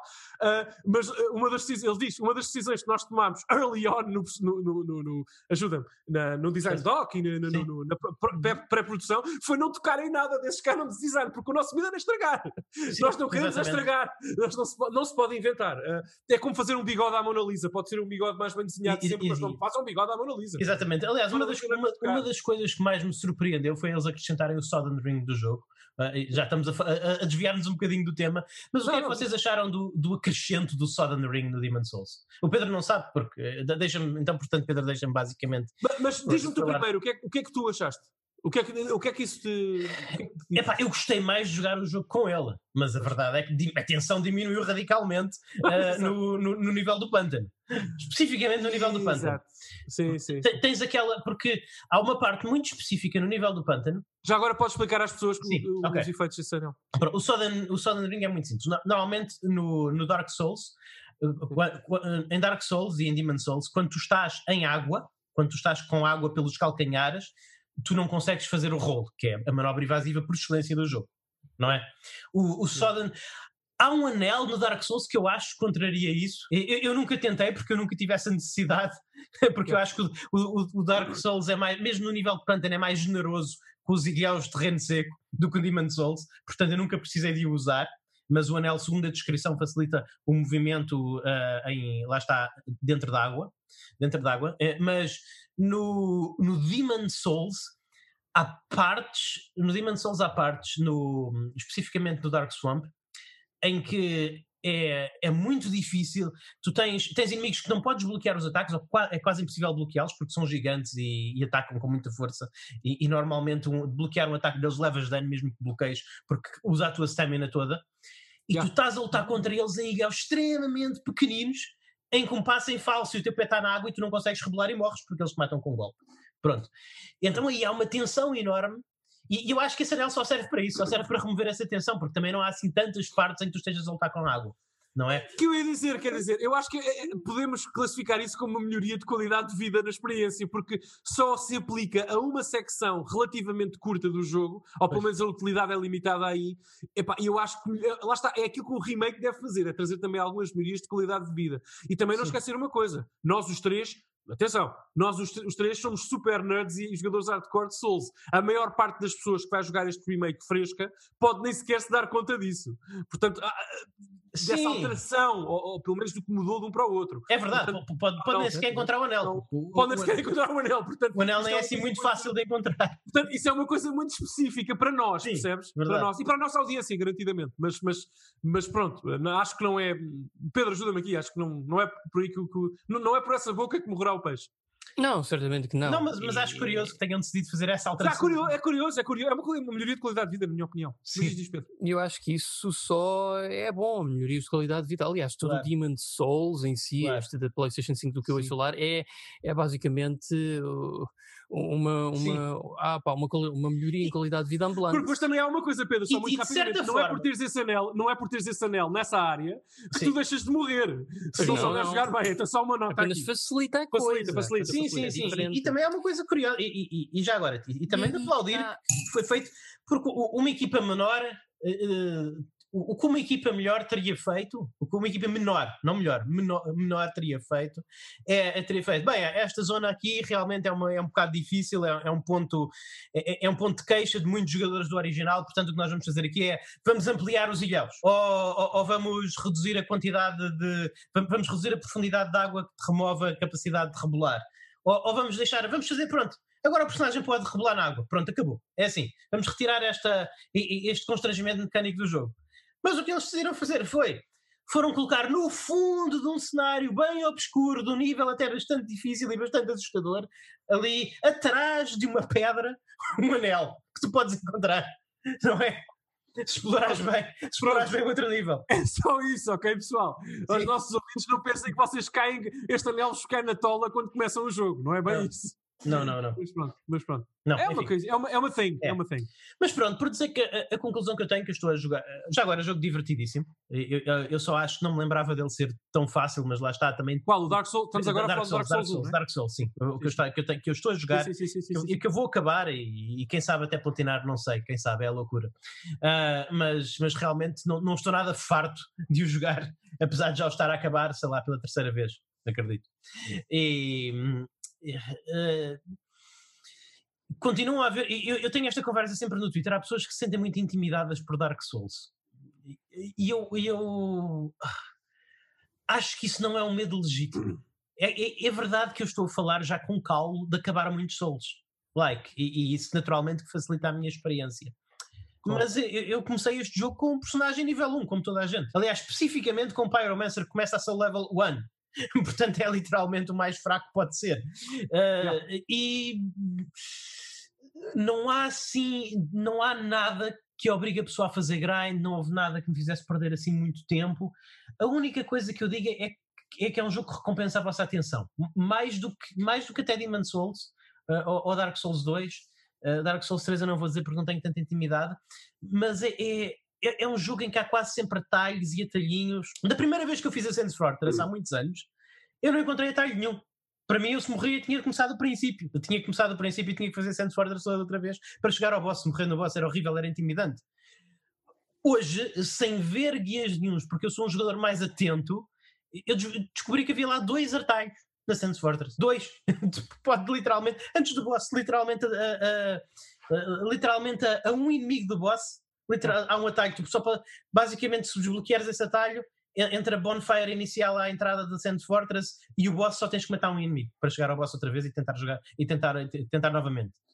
Portanto, yeah, é, é, um jogo que recompensa é um jogo que recompensa o, o jogador atento, o jogador atento eh, mais do que mais do que qualquer outra coisa e mais uma vez malta é um bocadinho um mito que se criou em redor da dificuldade do Dark Souls é verdade que é um jogo que, é, que não é muito de perdoar os de perdoar os descuidos é, é, verdade que há muitos inimigos que, que, os matam com um, dois, três golpes e, e morreram sim mas é, é relativamente fácil evitar esses dois ou três golpes eu repudio aqueles comentários que, que ainda hoje, 10 anos Sim. depois do lançamento do Dark Souls original, o classificam como injusto. É pá, não é.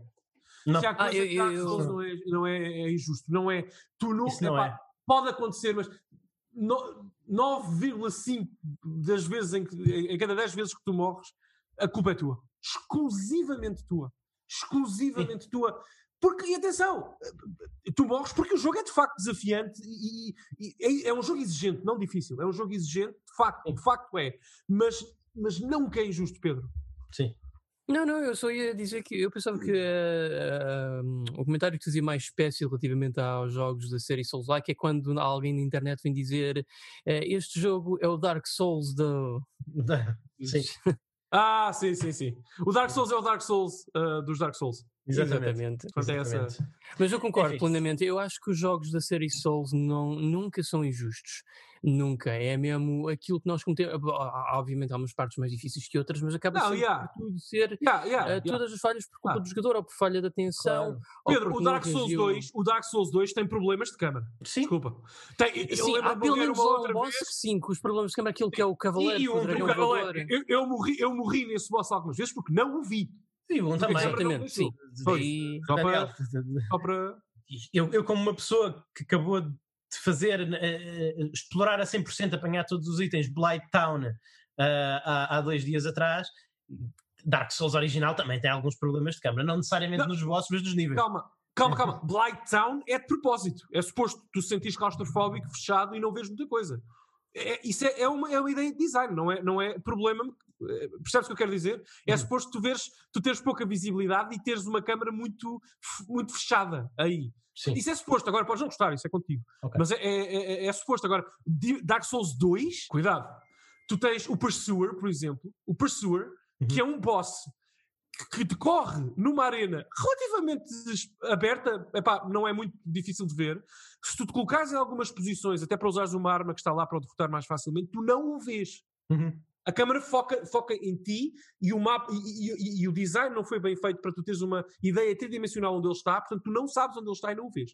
Uh, portanto, há, há problemas Sim. graves em Dark graves.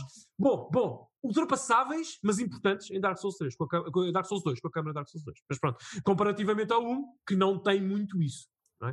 Uh, mas pronto, não sei se querem fechar a conversa de Dark Souls por hoje. Acho que sim, acho que podemos nós fechar. Falamos, nós falamos Dark Souls todos os episódios. eu, queria é só, saber é o que é que, eu queria saber o que é que o outro, era outro jogo que o Pedro estava a jogar e depois possivelmente passar às notícias. Yeah. Se não se importarem, eu até gostaria de o, gravar, de o guardar para um próximo freemium, okay. se concordarem. Ok, por mim pode ser. Vamos passar. Eu também tenho um jogo muito especial para, para falar convosco, que falamos para a semana. Claro que sim. Ok. Uh, jornalista de rua?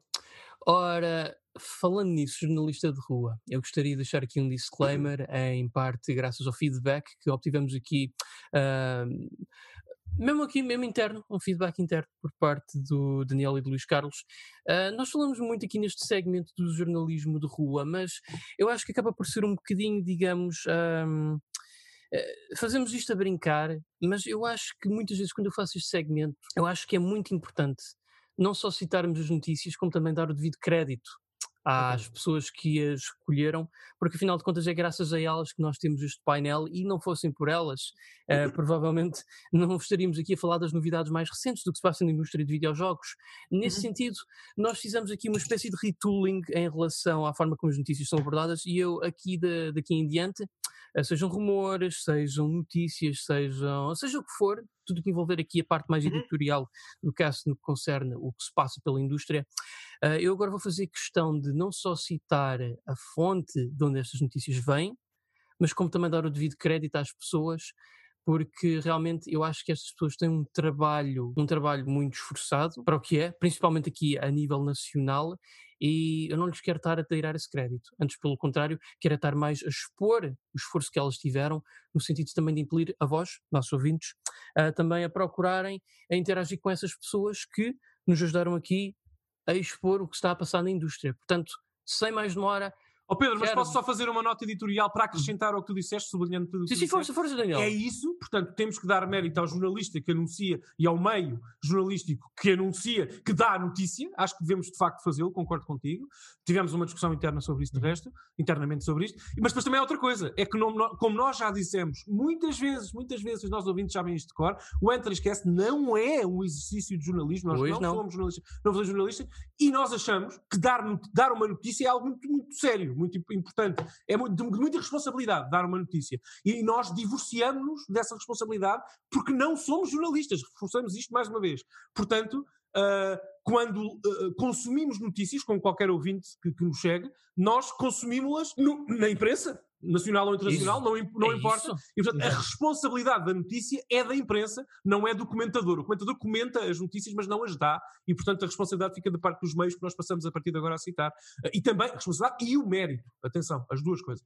Portanto, uh, portanto feito este longo preâmbulo, que eu concordo Sim, com tudo, já agora, subscrevo, subscrevo as opiniões, mas Pedro, vamos às notícias. Desculpa, isso, desculpa, então. Mas acho que, acho que era importante clarificar para É, sim, senhor. Sim, sim. E com isto dito, eu gostaria de começar por uh, expor a seguinte notícia, que foi, uh, portanto, colhida pelo redator da Eurogamer PT, Bruno Galvão. Um abraço, uh, Bruno, e muito obrigado. A Uden Chronicle 100 Euros, o jogo que foi crowdfunded no Kickstarter pelo criador da série Suicoden, já tem uma distribuidora. Será uhum. distribuído na Europa e nos Estados Unidos pela 505 Games. Yay! Agora é só esperar 3 anos. Exato.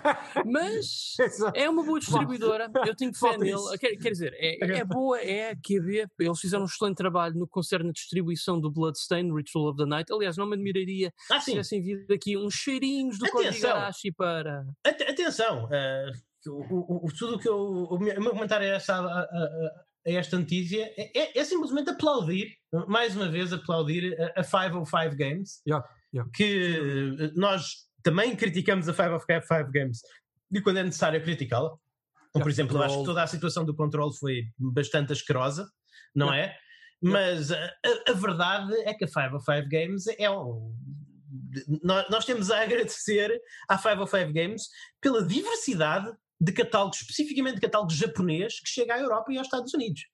Porque há muitos uhum. jogos, eu ainda hoje estava a ver, estava a discutir com, estava a discutir com vocês, por exemplo, os Magna Carta para PlayStation 2 e, e Xbox uh, eh, 360, que mais uma vez poderão não ser o, poderão não ser RPGs que vão mudar a vossa vida, poderá não ficar no nosso top 10 ou top 20 de RPGs que já jogámos, mas, mas, são jogos únicos que têm alguma coisa a dizer, que têm alguma coisa, que têm coisas interessantes, que têm mecânicas diferentes, que têm settings diferentes, que variam, eh, que variam um bocadinho diferentes, que variam um bocadinho do, do típico RPG japonês, neste caso não são japoneses, são, são coreanos e é um, um tipo de RPG coreano com um nível de budget que normalmente os RPGs coreanos não têm.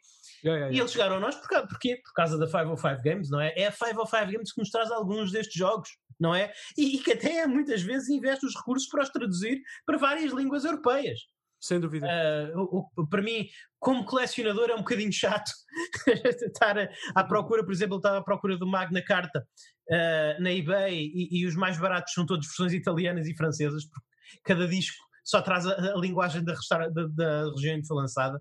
Não sei se o DVD tinha pouco espaço ou o que é que se passou aí, ou se foi uma decisão editorial por parte do File Web Games, mas a verdade é que isto é de louvar, que eles na era PlayStation 2 estavam a traduzir RPGs, jogos com milhares e milhares de linhas de texto, em cinco linguagens diferentes, que é, que é fantástico, cinco línguas diferentes. Portanto, há, há mais, parabenizar mais uma vez a 505 Games por ter estas decisões de catálogo. É, é, é o que eu tenho a fazer. É o que eu tenho são a dizer. Boas, são boas. Totalmente Sim. de acordo contigo. Totalmente. Não, tenho, não tenho nada a acrescentar. Acho que são essenciais para nós, para quem nos ouve, para quem tem o nosso tipo de gostos, acho eu. Uh, agora, eu, eu lembro-me sempre da 505 e do que aconteceu com o Control e acho que aquilo realmente. Eu acho que vai sempre ficar um bocadinho marcado é. uh, naquilo que, que, aconteceu. Mas enfim, não. Mas ótima notícia, Pedro. Ótima notícia. Agora é só esperar que. Eu acho que mais depressa acaba a pandemia da Covid-19 do que temos mais novidades sobre isto. Mas, ah, sim, sem dúvida. Mas, Sim, o, o, jogo está, está, está, esperado para. Portanto, eu, o, o, crowd, o, crowdfunding terminou, eu penso que em 2020. Uh, no princípio de 2020.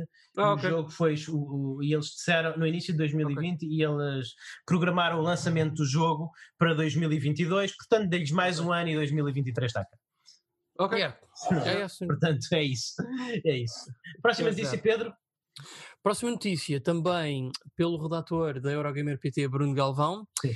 A série Kingdom Hearts está a caminho da PC, via Epic Game Store. Todos os jogos já Kingdom Hearts. Fazer, já dá para fazer pre-order. Impressionante. Yeah, yeah. Por uns meros 60 euros cada pacote. Uau! Uau! Portanto, se quiseres Uau, experienciar sério? toda a história, toda a história Kingdom Hearts, gastas uns meros 240 euros. Ai, a sério? A sério? Ou, ou, são, 180, ou são 180. Yeah. Eu, eu, vou não, ver, não pode ser. Eu vou ver Peraí, mas que, é que, que, jogos é que cada pacote inclui? Vocês sabem? Não, são, são aqueles. É, é basicamente o da Story So Far. É basicamente o da Story So Far dividido em, em dois ou três. Mas porquê que foi dividido? Porque Square Enix. Ai meu Deus. É, é isso, é, é exatamente. Perdão. Kingdom Hearts The Story So Far Uh, que está disponível na PlayStation PS4, 4 por, por, por, sei lá, hoje em dia arranjam a 30 euros, ou lá o que é. E na, e na Xbox pelo Game Pass, já agora, Pronto, muito E na Xbox pelo Game Pass. Uh, no PC, uh, eh, a primeira metade, o 1.5 mais o 2.5 Remix, fica-vos na módica quantia de uh, 49,99. Uh, o, o Kingdom Hearts HD 2.8 Final Chapter Prologue uh, fica-vos pela módica quantia de 59,99. Depois tem o Kingdom Hearts 3 por 59,99. Claro que se quiserem ter a experiência completa, terão o, o Me Melody of Memory Kingdom Hearts, The Rhythm Based Game, pela módica quantia de 59,99. Portanto, citando, ser... citando podem, ter, podem ter toda a série, todo o prazer de acompanhar toda a história Kingdom Hearts pela módica quantia de uh, 230 euros. Ou, citando o, o CEO da Square Enix, Money ok. Uh, okay. Uh, já, pessoal, eu tenho uma proposta alternativa para quem queira muito jogar Kingdom Hearts 3 comprem na Amazon Espanha, porque custa 13 euros lá. Ou joguem no Game Pass, não gastem, a não ser que queiram muito ter nude mods no PC Sim. para esse jogo. Mas se querem muito ter nude mods para esse jogo no PC, eu. Na realidade. Comprar, na, talvez ajuda. E, e, podem parar. Na realidade, pelo, pelo que vos custa comprar este jogo para o PC, vocês conseguem comprar uma PlayStation 4 e todos os jogos em formato físico. Kill me. Mas eu me devo não, dizer, com isto, com isto do Kingdom Hearts e para o PC, isto, isto traz uma grande questão à baila. Uh, colocando de parte um, jogos como o Bloodborne e o catálogo Atlas, porque a SEGA já mais que mostrou interesse e a própria Atlas em trazer mais dos jogos deles para o PC, que outros grandes jogos japoneses é que agora faltam vir para o PC?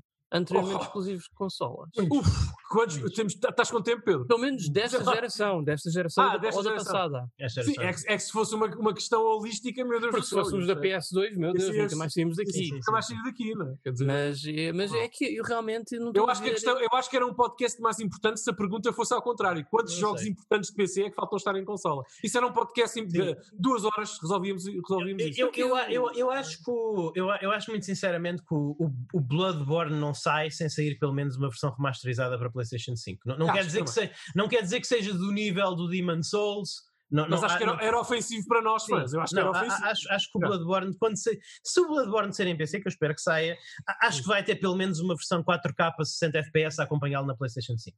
Mesmo, é, que, os, mesmo que os assets sejam os mesmos de PlayStation sim. 4. Um uh, patch, um patch, um patch. Basta um patch. Exatamente. exatamente. Como fizeram no Days Gone e no Ghost of Tsushima, tem um patch para a PC. E, exatamente, mas pronto, mas é isso, é bom, fico contente. É, joguem Kingdom Hearts, joguem Kingdom Hearts. Agora, Pedro, só uma coisa, eu acho é que um isto é exclusivo da Epic, não é? Isto é, é Epic para já, para já é exclusivo Epic. É. Sim. Não, esperem por uma. Eu, eu esperaria, eu, se não, eu tenho todos os jogos da série instalados na minha PS5. Agora, eu com, com, perdão, com exceção do 3. Eu ainda não tenho o Kingdom Hearts 3, mas pronto. Uh, eu, eu, esperaria pelo desconto, por uma promoção Sim. da Epic, e, e, e, compraria se vocês têm interesse em jogar no PC. Os jogos continuam a ser mágicos hoje em dia, não têm aquela competência técnica que nós gostaríamos de ver. Eu acho que, por exemplo, neste género de combate, Sim. nem sequer é o melhor jogo da Square. pá, não é, não é um. Não é, mas, mas não. nós crescemos mas, todos com a Disney e com a Square e, portanto, este jogo bate cá dentro. É? Eu, eu acho que é um bocadinho anticonsumidor o, o, o facto deles terem separado a, a, a, os primeiros dois jogos e os respectivos jogos paralelos em dois pacotes, quando eles já existem há tanto tempo nas consolas como um único pacote da Story So Far. Eh, que se arranja a um preço relativamente simpático. E acho que o facto de estarem aqui eh, praticamente a fazer double dipping, a não, não, não, são dois pacotes, um é 50 euros, outro é 60 euros. Acho um bocado abusado e um bocado desrespeitoso. Que cobrem o full price pelo é Kingdom muito... Hearts 3, tudo bem, é um jogo desta geração, não está disponível em mais hum. forma nenhuma nas consolas, uh, tudo bem. Co cobrem o preço do jogo inteiro pelo Kingdom Hearts 3, eu percebo.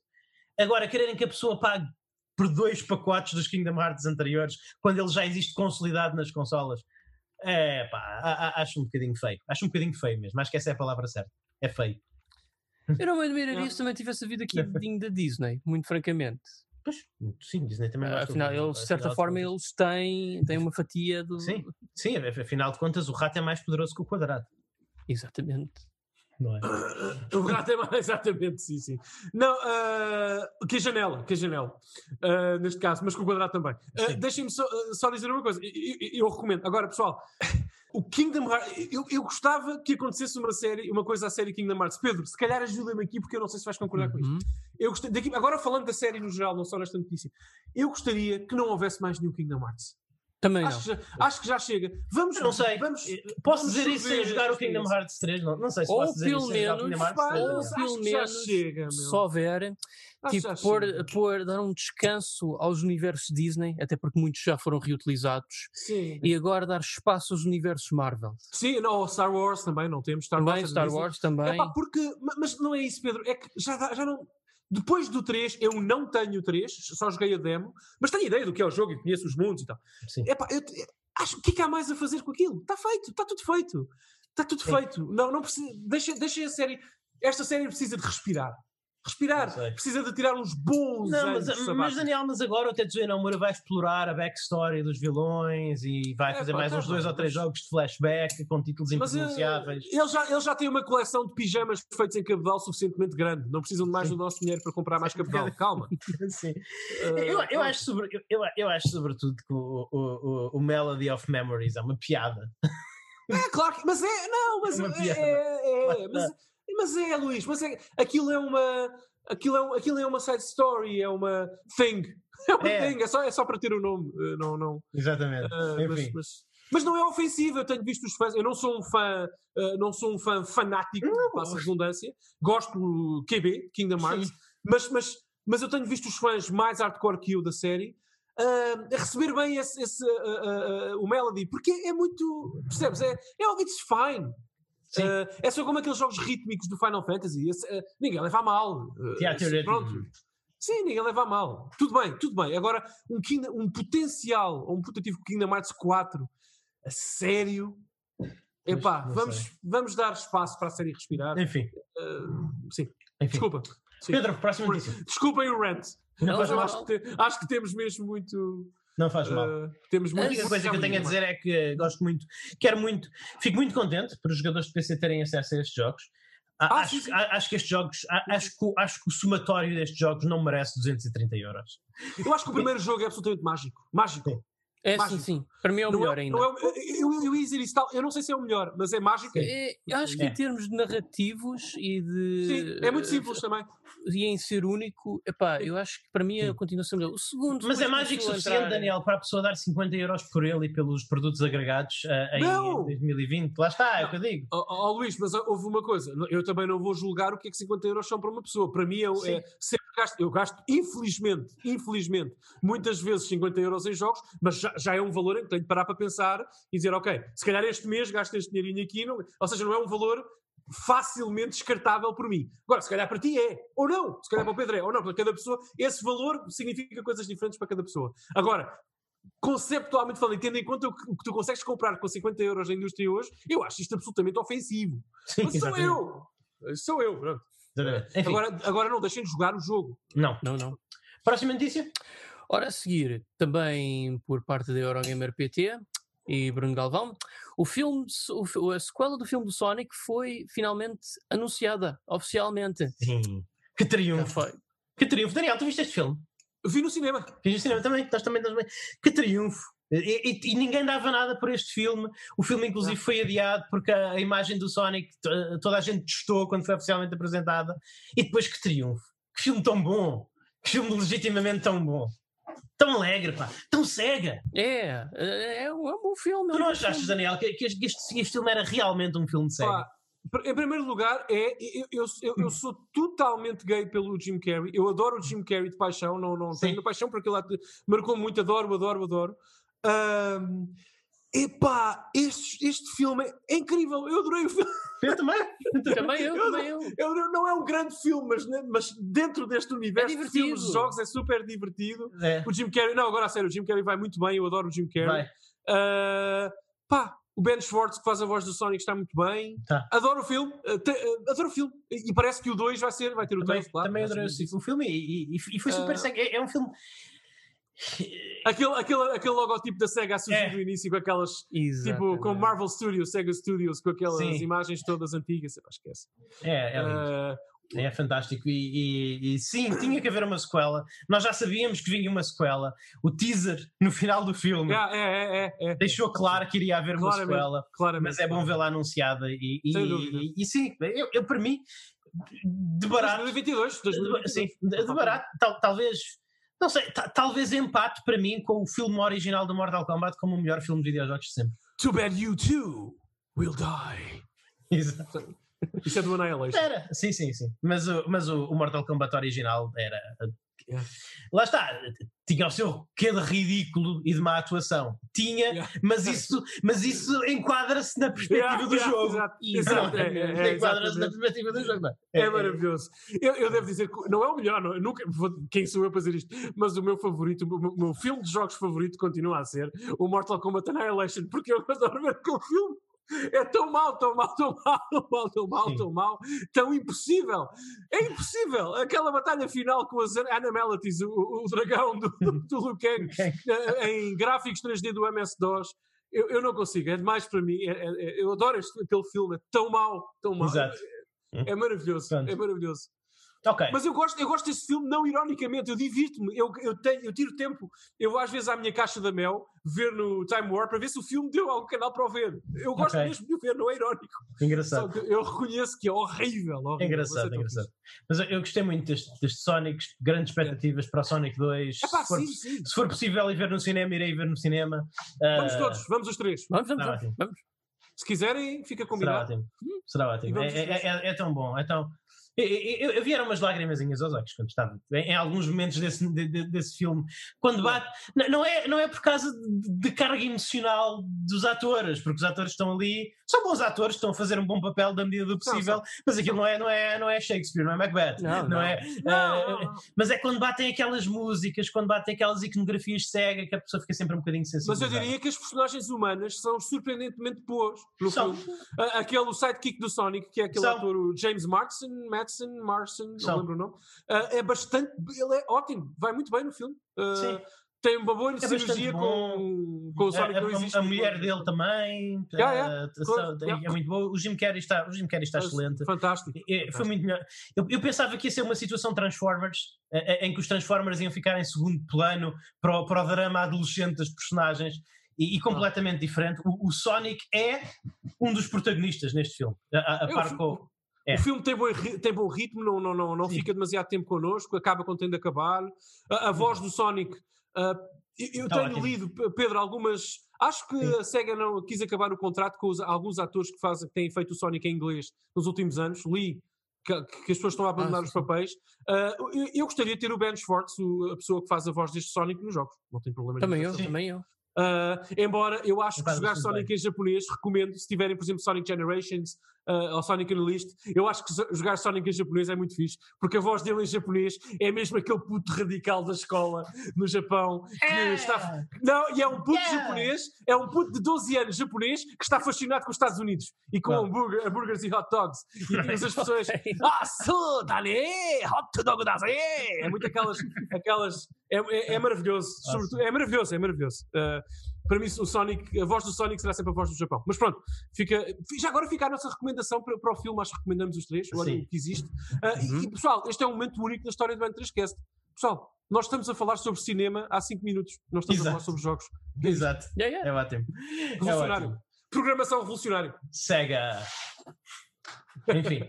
É, o, é, este, é, este, o poder do nosso alinhamento. Até, falei, até, até, deixamos de falar de jogos durante um bocadinho. Exatamente. Uh, Pedro, obrigado pela notícia. Mais alguma coisa, por favor? Sim, sim, sim. Esta aqui eu vou até abrir o link que é para ler com um bocadinho mais de atenção, porque esta aqui acho que é a maior que temos, mas uh, também por parte. Podes de... Acho que podes consolidar as duas últimas notícias, penso eu. Acho que estão Vou tentar, vou tentar. É só que vem de fontes diferentes, Sim. mas eu vou tentar. Uh, acho que podes pular a da Eurogamer e falar só do, do Game Tempo, então, nesse caso. Acho que faz mais sentido, Pedro. Porque... Ok, então. Sim, Porque uma está contida na outra, a do Game Tempo certamente que faz referência à outra que ias falar. É que é assim, pessoal. Uh, há coisa de uns dias atrás, uh, acho que foi mesmo na semana passada, precisamente, a uh, CD Projekt Red foi cyberpunked. Mais concretamente falando, um hacker uh, fez-lhes um, fez um ataque de ransomware, do qual eles clamaram ter roubado vários assets, entre os quais código-fonte do Witcher 3, do Cyberpunk 2077, do Gwent e do Thronebreaker, e ameaçou Todos os jogos lançados nos últimos 10 anos. Basicamente. Basicamente, ameaçou que se eles não fossem devidamente pagos, que uh, eles iriam distribuir isto ou vender para entidades pronto, mais obscuras da internet. Claro que a CD Projekt Red não, não foi nessas ameaças. Entidades então, mais obscuras da internet, Pedro Magalhães. Sim, sim, isso. Pedro Magalhães neste momento tem, tem o code base do, do Cyberpunk no seu disco. Houve aqui cenas, códigos-fontes que já ligaram online, online, nomeadamente o do Gwent. Uh, parece que o do Witcher 3, do Cyberpunk e do Cyberpunk em particular já foram leiloados por. Uh, estou aqui a ler o número. Eu acho que isto é um milhão, tem seis zeros e um atrás. Acho que é um milhão. Confirmo, seis zeros são um milhão. Mas, mas também dizem que isto é só leilão, mas que vendem de imediatamente, eh, vendiam esta, de imediatamente esta coisa toda por 7 milhões. Okay. E de facto, uh, depois veio ser confirmado num Twitter, num daqueles quanto, Twitters Pedro, da Dark peço Club. Desculpa. 7 milhões. 7 milhões. 7 milhões. Sim, ninguém, vai imediata. ninguém vai comprar isto por 7 milhões. Ninguém não, mas atenção, mas assim é que já foi tudo vendido. Já foi. O código-fonte do Witcher 3, do Cyberpunk, já foram vendidos por um milhão. Já estão. Já foram vendidos. Não, Pedro, isso não, não, não é isso que eu estou a ler aqui, desculpa lá. Eu, eu, estou a ler que o leilão terá uma, uma bid de abertura de um milhão e que venderão imediatamente por 7 milhões. Mas, mas eu soube que o código-fonte já foi vendido. Ah, pronto. Meus amigos, eu vou. Uh, Entretanto, eu quero, eu quero aqui dizer-vos: uh, reparem, eu desde que adquiri o código-fonte já, já li. Uh, fui eu, fui eu de facto que adquiri o código, estive a ler. e agora percebo porque é que o Witcher 3 tinha tantos bugs, porque há metade do código falta. Uh, Sim. É, ok. Diz, diz, Pedro. Não, Bem, eu acho que realmente não está aqui explícito, mas eu já li noutros lugares. Ah, ok, pronto. Menos... Pronto, fontes de jornalismo de rua. Pedro, não, assim, o Pedro é, é, é, o Dark Horse aqui da. Não, da, não é que facto, é, esta parte não está tão divulgada. Eu assumo que também seja por parte da CD Projekt Red que eles estão a tentar. É, e os advogados deles também, depois. Sim. A equipa okay. legal mas, deles também não, não, Mas eu já li de facto que pelo, sim, sim. Menos, pelo menos o código-fonte do Cyberpunk 2077 foi vendido na Dark Web já. Okay. Já. Ah, não tenho, eu não tenho dúvida nenhuma sobre isso. Que isso tenha acontecido. Então... o que é que eu posso dizer? É, isto são tempos negros para a CD Projekt Red, de facto. Há quem até diga que isto foi tudo licado internamente, não foi mesmo um hacker de fora. Isto é uma catástrofe um, a acontecer à CD Projekt Red. Sim, é, porque assim, eu por um lado. É eu, eu, eu, por, por, por, por, outro lado, será a, a, longo prazo bom para estes jogos? Uh, não, exatamente, é assim, era isso que eu ia comentar. Eu, por um não lado, epá, eu, ficam nas mãos da comunidade agora? Não, não é assim que funciona, pessoal. Não é. é assim Por exemplo. Uh, uh, não é, Pedro, não, oh, Pedro, eu, eu, só para, eu vou deixar de explicar e vou-me calar, mas eu acho que é justo dizer que quem tiver, ou alguém que tenha o código-fonte do Witcher 3 e que seja uma pessoa, por exemplo, habituada a trabalhar em mods, portanto tem, tem noções de programação e de modificação dos motores do jogo e tudo mais, tem a oportunidade diria eu, de moldar o Witcher 3 a seu belo prazer. Porque tem. Fonte, é? E atenção, isto é o que eu mais quero para o Witcher 3, para o Cyberpunk. Eu quero Sim, ver uma pois. comunidade de modding explodir para isto e muito vais, mais. Vais, Só que há um problema. O que, é que, o que é que diferencia, por exemplo, estes códigos-fonte estarem lá fora do que, por exemplo, o código-fonte do Doom, que também está lá fora? É que o código-fonte do Doom foi lançado publicamente e oficialmente para a ID. Portanto, ah, sim, a ID sim, sim, deu autorização ao pessoal para usar esse código-fonte para fazerem o que eles quisessem. Estes da CD Projekt Red, por outro lado, estão ilegalmente lá fora. Ou seja, se alguém fizer alguma coisa com estas cenas, a CD Projekt Red tem todo o seu direito de legalmente intervir contra as pessoas que usarem uhum. este código-fonte para fazer seja o que seja. Não é por nada que, por exemplo, muitas das cenas das quais foram licados códigos-fonte da Nintendo, não é por nada que, por exemplo, não estamos a ver nada a ser feito com esses jogos. Porque, pronto, está ilegalmente lá fora. E como tal, a Nintendo reserva todo o seu direito para atuarem legalmente e intervirem dessa forma, se assim desejarem, caso alguém decida fazer algo com esse código fonte. Estou a perceber, estou a perceber. Eu, eu percebo o que tu estás a dizer. Não, não, então, também tens de ter a noção que a Nintendo é uma empresa super litigiosa. E, e a CD Projekt Red cada vez menos, mas por enquanto ainda tem uma reputação a manter e, e a reputação a manter é, é que nós uh, vamos atrás dos bandidos, não dos gamers. E, e, eu não estou a ver se alguém tiver, uh, se o código-fonte for, como será eventualmente, apesar de ter sido comprado por muito dinheiro, se ele eventualmente for disponibilizado na internet, eu não estou a ver a CD Projekt a ir atrás das pessoas que façam download disso, não é? Podem ir atrás de quem o disponibilize mas não vão sim, atrás sim. de quem faça download do código-fonte, sabes? Eu, eu, não vejo, a, a, acho que seria muito mal, até de um ponto de vista de PR, PR para a CD Projekt Red fazer isso. Fazer. Não, é, mas por exemplo, é, outro exemplo que eu te dou. Microsoft, lembras-te daquela época em que haviam, faziam simuladores para a Xbox? Sim. A razão pela qual muitos desses nunca davam para adquirir legalmente é foi porque um, eles usavam o SDK da Xbox original, que foi hum. licado. Pois. E lá está, é, é, é, esta é a cena. Eu, eu entusiasmo-me por um lado ver estas coisas todas saírem ao, ali lá fora. É muito bom para os videojogos, para aumentar a sua longevidade e para construir comunidades de modding, mas lá está. Uh, hoje em dia a parte legislativa da indústria estraga muito destas coisas. É, é por isso que um dos meus grandes sonhos daqueles leaks da Capcom é ver o Re-Engine o código-fonte e o SDK do Re-Engine licado, porque eu assim sei que vão haver pessoas a fazer novos níveis para o, e mapas Sabe, maiores para o Resident Evil 2 é, Remake. É e isso para mim é um sonho de vida, é um sonho de vida que eu tenho. Sim, sim. Mas lá está. Um, hoje em dia não é, não é tão simples quanto parece termos acesso a um código-fonte no jogo e por isso simplesmente fazer coisas. Um, embora eu acredite nessa possibilidade da CD Projekt Red não intervir por uma questão de PR, epá, eu não sei, eu quero ser otimista, mas o mundo não, não funciona assim tão dessa forma tão simples quanto parece. Uhum. Yeah, enfim.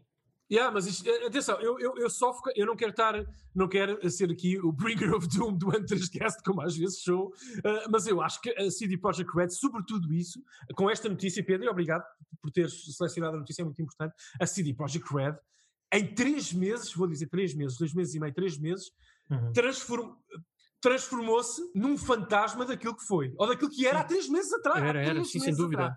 A, a CD Projekt Red perdeu toda a credibilidade no mercado, no stock market, junto dos consumidores, junto dos acionistas, junto dos jogadores. Uh, Sim. E agora tem esta catástrofe corporativa para, ilegal para resolver.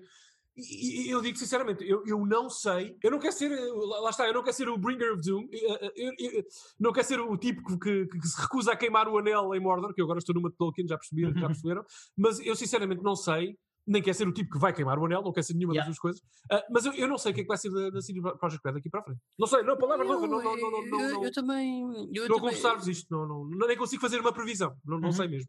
Diz, diz. É eu também não consigo imaginar, e, e por um lado, eu não quero porque, epá, eu, eu, eu é ainda quero ver. É assustador, para um fã como não, tu. É, é, é assustador porque, lá está, eu gostei muito do Witcher 3 e, não obstante os problemas que tem, eu gostei muito do Cyberpunk e gostava de ver o que é que a companhia ainda consegue fazer por esse jogo, mas lá está, eles estão aqui numa posição muito má. Tipo, é, como tu dizes, Daniel, eles estão muito, a perder, estão a perder ações, já uhum. foram litigiados por várias companhias Epá, eu já, até já, eu já pensei muitas vezes que se a CD Projekt Red morrer, acho que a única coisa que ainda eventualmente poderá sobrar deles é a subsidiária, a GOG. E eles poderão se vir a dedicar apenas como uma distribuidora de jogos digitais. Sim. Uh... Não sei, não sei, eu não sei o que, é que vai acontecer. Não se esqueçam que há 4, 5 meses estávamos a falar do facto da CD Projekt Red ter superado a Ubisoft como a maior distribuidora, enfim, empresa, vamos dizer assim, Sim, de videojogos da Europa. E agora estão aqui. Eu não Sim. sei o que, é que isto significa para o futuro do Witcher. Para, para, o remaster em 4K PS5 e Series X do Witcher 3, sequer. Não sei o que, é que isto significa. Eu acho que ser empregado da CD Projekt Red, neste momento, o, o salariado deles, deve ser uma, algo muito assustador. Uh, sim, sim, sem portanto, uh, assim, Lamento sinceramente que isto esteja a acontecer em primeiro lugar já agora. Sim, claro, muito, claro. Muito, muito, muito. Mesmo. Pois, eu acho que o futuro é assim. A verdade é que no, no final de contas eu eu acredito em produto e embora o último produto da CD Projekt uh, tenha desapontado, foi o meu desapontamento do ano, afinal de contas. foi, foi, desapontamento, foi de contas o meu desapontamento do ano. Uh, portanto, o Cyberpunk 2077 eu continuo a acreditar na CD Projekt Red como uma, uma empresa capaz de fazer bom produto. E, e, tudo isto que se está a passar é acessório ao facto da empresa fazer bom produto. E, e, eu acredito que no seu próximo lançamento, acho que vão ter um próximo lançamento, acho que é altamente provável que sobrevivam até um próximo lançamento. Não sei o que é que esse jogo vai ser, provavelmente só vai ser lançado daqui a 5 anos, porque é o ciclo de trabalho deles. Entretanto, vão fazer updates, remasters, DLCs, expansões, etc. Mas daqui a 5 anos, quando for lançado o Witcher New World ou Cyberpunk 2099, ou seja, qual for o próximo jogo deles, acredito muito, acredito muito, muito sinceramente que, que, que, sejam good times financeiramente para a companhia novamente. Porque, o sim, Cyber, sim, porque apesar de todos os seus problemas, o Cyberpunk 2077 fez muito dinheiro.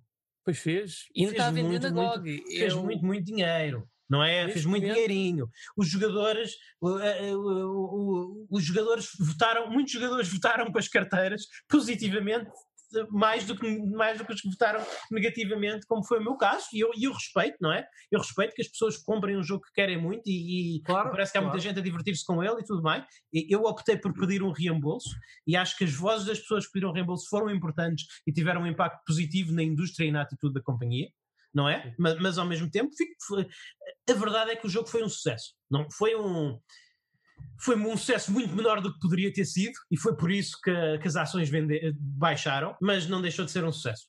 Não deixou de ser um sucesso. Então, uh, acredito que a CD Projekt Red consiga recuperar. Acho que ironicamente é um bom momento para, para os potenciais acionistas, porque nos próximos meses vai ser vai ser possível comprar ações da CD Projekt Red muito baratas e provavelmente, eh, quase garantidamente, que elas vão subir bastante nos próximos anos. Portanto, é isso. Eu, eu, eu, quero só acrescentar uma coisa e agora, se o Luís me permitir também, só uhum. mais sobre o Cyberpunk, não tanto sobre a notícia que o. Pedro traz, que está tudo ligado também, não é? Mas Sim. não só sobre isso. Sobre o Cyberpunk, se a debacle do lançamento do Cyberpunk não nos ensinou, atenção, a todos, eu incluo no lote, a, a, a, abreviar os nossos hábitos de, de reservar jogos, de reservar Sim. jogos, fazer pré-reservas e tudo mais, se, se, isso não nos ensinou nada sobre isso, nada mais ensinará nunca.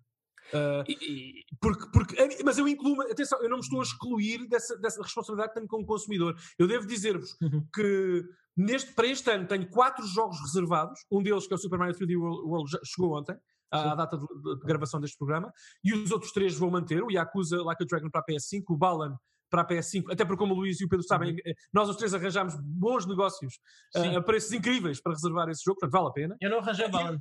Ah, tu não arranjaste, mas, mas, sabes, sabes um negócio que. Sei, sei, sei, foi muito bom. Quase metade do preço uh, de, de, de, PVP. Uh, e, o, e, o, e o último é Resident Evil Village, que eu vou comprar no lançamento definitivamente. Okay.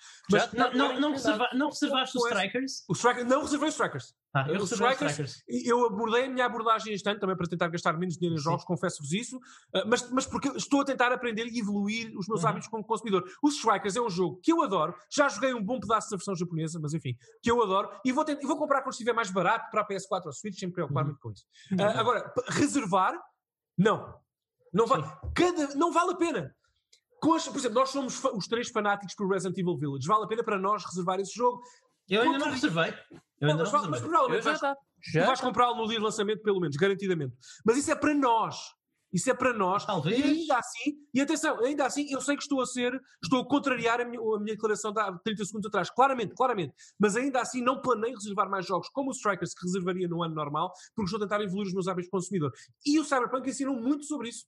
Eu aprendi muito como consumidor, não fã, não sou fã de Cyberpunk, não comprei, não quero comprar o jogo, a não ser que seja uma versão estável para a PS5, mas já daqui a bastante tempo, ou Series X. Uh, mas, mas, mas temos, nós temos, temos, atenção, eu não quero fazer aqui um alto uh, de, mora, de, moral, de moral, não é para ninguém, mas acho que é importante todos nós, toda a gente que me ouve e os meus colegas participam aqui, toda a gente, uh, olharmos para dentro e, e, abreviarmos, a certa medida, os nossos hábitos consumidores. Porque esta debacle do, do Cyberpunk só aconteceu porque nós permitimos. Nós, eu, o Luís, o Pedro, o Manel, o António, a Maria, toda a gente que nos ouve, permitimos. Nós reservamos muitos jogos, nós permitimos isto. Uh, permitimos esta cultura e eu. Especialmente a, Mari, a Maria, essa vadia. A Maria, sim, eu, a Maria. Tu que Nossa. me ouves, pelo amor de Deus. Uh, mas acho que é uma boa altura para mim, sem fazer julgamento de quem, das decisões de quem me, me ouve e nos ouve, uh, acho que está a ser uma boa altura para mim para reavaliar aquilo que eu, como consumidor, estou a dizer à indústria. Porque, por exemplo, eu quero muito, eu vou comprar o Mass Effect Legendary uh, para, a, para a Series X. Porque para mim, Mass Effect é igual a Xbox e vou jogá-lo lá. Mas eu não vou reservar o jogo. Sabem porquê? Não há razão nenhuma para o fazer. E não há razão nenhuma para o fazer, e não. mesmo que eu compre no dia de lançamento, dois dias depois, não há, não há razão para dar já. Provavelmente vai estar no dia, no dia 1 no Game Pass. Provavelmente não, vai estar no dia. Bom, provavelmente... não sei, sim, mas não va... percebes o que eu quero dizer? Não vale a pena. Não vale a pena reservar jogos. Uh, planei reservar muito menos. Vale a pena, asterisco. Vale a pena reservar jogos que vocês saibam à partida que vão ser uma tiragem limitada, que nem sempre é fácil ah, de saber, mas às vezes. Para sim, sim. sim, mas isso é para colecionadores, que nós somos sim. os três, mas para o, o, o comum uh, utilizador, o comum consumidor, que nem, nem coleciona tanto, que quer comprar para jogar exclusivamente, ó oh, Luís, tu e eu temos jogos na nossa coleção PS2 e 360 que se calhar nem nunca vamos jogar. Portanto, nós, não sei, nós, é, nós estávamos a falar não disso. É plano, não é o teu plano, mas eu, estatisticamente eu, eu, provavelmente não vais jogar todos. É? Eu sempre compro um jogo é com a intenção de o jogar. Eu não sim, sim, mas provavelmente não. Tu compras, ó oh, Luís, tu compras jogos da Limited Run porque pelo teu ímpeto, e bem, tudo bem, não estou a questionar, mas pelo teu ímpeto colecionador. Não mas é eu nunca compro um jogo da Limited Run, normalmente que não seja um jogo que eu quero jogar. Normalmente sim, sim, é, é raro isso acontecer. Ó oh, Luís, mas vamos concordar. Eu também tenho jogos da Limited Run, vamos concordar os dois numa coisa. Eu comprei o Sheer and the Wanderer, encomendei sim. a versão da Limited Run, para, porque como colecionador quero ter esse jogo para Switch em caixa, porque eu posso comprá-lo na Store a metade do preço. Sim, podes. Portanto, Foi o meu ímpeto colecionador que me fez Mas eu comecei a jogá-lo no dia em que ele chegou, portanto lá está. Pronto, Mal okay. exemplo, talvez, não sei. Pronto, para mim é, é, só um exemplo, ok? okay. Uh, agora acho que cada, com essa possível exceção de quem tem edições limitadas, uh, sim. Uh, sim. limitadas ou especiais, de colecionador e tal, claro, é uma exceção. Lá está, dou-te a opinião do, do, do, do, por exemplo, o exemplo do, do Nihon Collection. Nihon Collection. O Nihon Collection, eu, eu, eu quero jogar esse jogo, eu quero jogar esses dois jogos, eu não joguei na, quando eles saíram na PlayStation 4, eu não o queria comprar agora. Por acaso, graças a ti, Daniel, obrigado, arranjei-o a um bom preço e acabei por comprá-lo. Mas eu não o queria, eu só o comprei agora porque realmente começámos a ver que a tiragem era relativamente era limitada e que estava a começar a desaparecer. E, encontramos num bom preço. E, é? e isto é um jogo que não vai, não vai assim. Eu podia dizer, ah, tudo bem, a tiragem é cara, mas tem sempre os, os jogos digitais, pode sempre comprá-la em digital. E, e, eu realmente não estou a tentar colecionar PlayStation 5, portanto não importa ter jogos digitalmente, mas eu tenho a certeza que vai ser muito raro o Neo Collection baixar digitalmente na PlayStation Store a um preço aceitável. Vá. Tenho a certeza que vai ser muito ah, difícil. sim, sim. Não é o tipo de jogo. Os, os jogos da, da, da Tecmo Koei normalmente não baixam assim tanto nem tão frequentemente. Uh, mas vamos pelo menos concordar numa coisa. E agora tocando. Pedro, ajuda-me aqui. Uhum. Pelo menos concordar pegando no exemplo do que está a acontecer, o que aconteceu com o Cyberpunk, temos que pelo menos concordar numa coisa. E este, eu sei que é uma opinião, eu, só tenho opiniões, eu nunca tenho verdades absolutas, nunca venho para aqui com essa ideia, mas há uma coisa que eu tenho que dizer. o sinal que tu, Luís Magalhães, envi, por exemplo, ao reservar um jogo na PSN ou na, na Store da Microsoft, seja o que for, uh, o sinal que tu envias à indústria Sim. quando gastas 60 euros 6 meses antes do lançamento do jogo reservando numa dessas plataformas. O que tu estás a dizer, por exemplo, à EA, no caso do Mass Effect, se reservasse agora a Legendary Edition, o que eu estava a dizer à EA é, meus amigos, eu sou tão fã deste IP e dos vosso conteúdo que eu compro qualquer coisa que vocês lancem para a rua em reserva. Compro tudo. Sim. É esse o sinal. Mas, mas Daniel, mas isso. Só para concluir, a minha proposta é, para quem nos ouve, é uma proposta, não claro. é um alto, é uma proposta, claro. é, se quiserem jogar no lançamento, fantástico, Sim. Comprem-no no dia de lançamento. Não reservem. Mas, mas Daniel, é diferente. Mas, mas não reservem. A mensagem é diferente. Acreditem em mim. Daniel, mas eu, eu acho que não é assim tão linear. Porque para algumas é linear, empresas, é na, na, na, relação de algumas empresas com os consumidores, a proposta é essa. Não, e a proposta da CD Red, a proposta da CD Projekt é, é especificamente essa. É, correu, bem, correu muito bem. Correu está bem, bem, sim. É, saiu mas, mas foi por isso, mas foi, mas foi por isso que foi tão chocante e que, que, que exigiu tanta intensa de urgência. Sim, sim, sim, eu, eu, nunca farei uma pre-order à Electronic Arts, porque eu sei que a pre-order, porque a Electronic Arts por defeito, ou a Activision por defeito, não me, não, não me valoriza como consumidor e não tem brilho nos seus lançamentos e etc. Mas lá está, eu tenho uma experiência como consumidor dos produtos da CD Projekt Red que seria que me leva a, expectar que não é isso que vai acontecer. E, e, realmente, neste caso, a minha expectativa foi completamente lograda, como a de muitas, como a de muitas pessoas. Mas eu acho Exatamente. que é legítimo, mas eu, eu, eu, acho que é legítimo. Eu, lá está, há, há dois tipos de. E, eu, eu digo sempre que as pessoas perguntam-me se a confiança. As pessoas perguntam-me se a confiança é uma má característica ou uma boa característica. Depende de onde é que ela vier. Há, há, ao, ao confiar ingenuamente e ao confiar corajosamente, não é? Tu, quando confias corajosamente em alguém, não é? Quando dás a mão a alguém pensando que essa pessoa não te vai arrastar para o buraco, não é? Não te vai puxar, não te vai fazer cair, é, é porque tu avalias essa pessoa e, e, conscientemente decides, não, eu estou a correr um risco mas, eu, eu, mas eu, eu, acho que, eu acho que isto é um risco calculado. Eu acho que isto é um risco calculado porque eu tenho boas referências desta, eu tenho boas referências desta pessoa. Outra coisa é confiança cegamente, a confiança é, é, é, a confiança ingênua de pensar, não, eu, eu, eu vivo numa sociedade oh. moderna, quando eu ponho o meu dinheiro em qualquer jogo, tenho a certeza que se estão a aceitar prioridades nesse jogo me vão lançar um excelente produto. Eu acho oh, que são coisas diferentes, acho que são coisas diferentes. Mas eu concordo Eu não critico, eu não critico quem fez essa pre-order, que eu por acaso não fiz. Eu, eu, por acaso não fiz, mas eu não critico quem fez essa pre-order uh, do Cyberpunk. Não critico, eh, não, não, critico porque eu compreendo perfeitamente que a CD Projekt Red era uma companhia que tinha dado provas de que se podia ter tido essa confiança com ela. O que, o que, e por isso é que o que se passou foi um escândalo. Eu, agora, se alguém me dissesse que tinham feito o pre-order do último Call of Duty e o Call of Duty tinha saído num estado quase não funcional, eu dizia, mas o que é que estavam à espera? É a Activision Blizzard, não é? Isto, isto via-se a milhas de distância. Isto... Oh, oh, oh, oh, oh, Luís, mas eu concordo contigo em tudo que tu disseste. Agora, aquilo que eu te estou a dizer é que esta experiência, e eu não estou, eu não critico ninguém que faça reservas, eu acabei de dizer, contra mim fala, eu tenho uma reserva para o Resident Evil Village. Agora, Sim. eu posso garantir-te uma coisa. Eu vou querer ser, sempre ter esse Resident Evil na minha coleção, quer o jogo seja bom ou não. E essa minha, com essa minha reserva, eu estou de facto a dizer à capa, eu escolhi dizer isso. Tomei essa escolha como consumidor. Dizer à capa, meus amigos, quero mais Resident Evil para sempre. Sim, senhor. Yep. Vocês fizerem o Resident Evil AAA, contem sempre comigo. E eu escolho dizer isso à Capcom. Agora, eu não parto do princípio que a minha reserva, que pelo facto de ter reservado, vou ter um bom jogo. Eu não sei. Uhum. Eu estou, de facto, a correr um risco muito grande. Tá eu bom, Daniel. Mas é só isso que eu estou a dizer. Mas tu tens mais confiança em fazer isso, digamos, com a Capcom do que, por, exemplo, com, do, do, por exemplo, com a Microsoft Game Studios. Mas o, o, meu ponto é, é, exatamente esse. É que aquilo que, o, que o Cyberpunk me ensinou a mim, eu não estou aqui, Sim. a mim, é que, e permitiu-me ver as coisas de, de, outra forma, já claro que já tinha essa ideia, mas agora ficou mais cimentada essa opinião, que é, nem com, ou nem em empresas ou estúdios em que nós confiamos quase cegamente, como é o teu, e era o teu caso com o CD Projekt Red, uhum. uh, nós só podemos avaliar qualitativamente uh, um jogo quando ele está no mercado, quando ele sai. Exato. Não vale a pena. Nem, nem num jogo da From Software isso. É, é, que nem com a From Software isso pode, eu posso garantir que um jogo da From Software vai ser bom antes de o jogar e ele estar no mercado. Não, não pode. Tu, tu não podes garantir, mas tu podes apostar. Posso apostar, posso apostar, apostar mas é? concordas é? pelo menos com esta ideia de que uma reserva, tu ao fazeres reserva, uma reserva de um jogo estás a promover lançar os dados coletivamente, coletivamente estás, a, está. estás a, a, promover este, este, esta pescadinha de rabo da boca muito pouco saudável. Pelo menos lá, aí, lá está. É uma, uma aposta pode ser informada ou desinformada. Eu Sim. acho que uma aposta na CD Projekt Red é uma aposta informada, como qualquer aposta, há uma, há uma percentagem de correr mal que aconteceu. Sim. Eh, mas lá está. Eh, eh, eu, falo, eu falava muito isto de Hearthstone. Eu falava muito isto quando jogava Hearthstone e quando escrevia profissionalmente sobre Hearthstone a jogada correta pode falhar. Muitas vezes a jogada correta falha. Porque no final é um jogo probabilístico. Tu podes tomar a decisão correta baseada na, na análise probabilística, mas a análise probabilística nunca cai nos 100%. Há sempre uma percentagem de falha.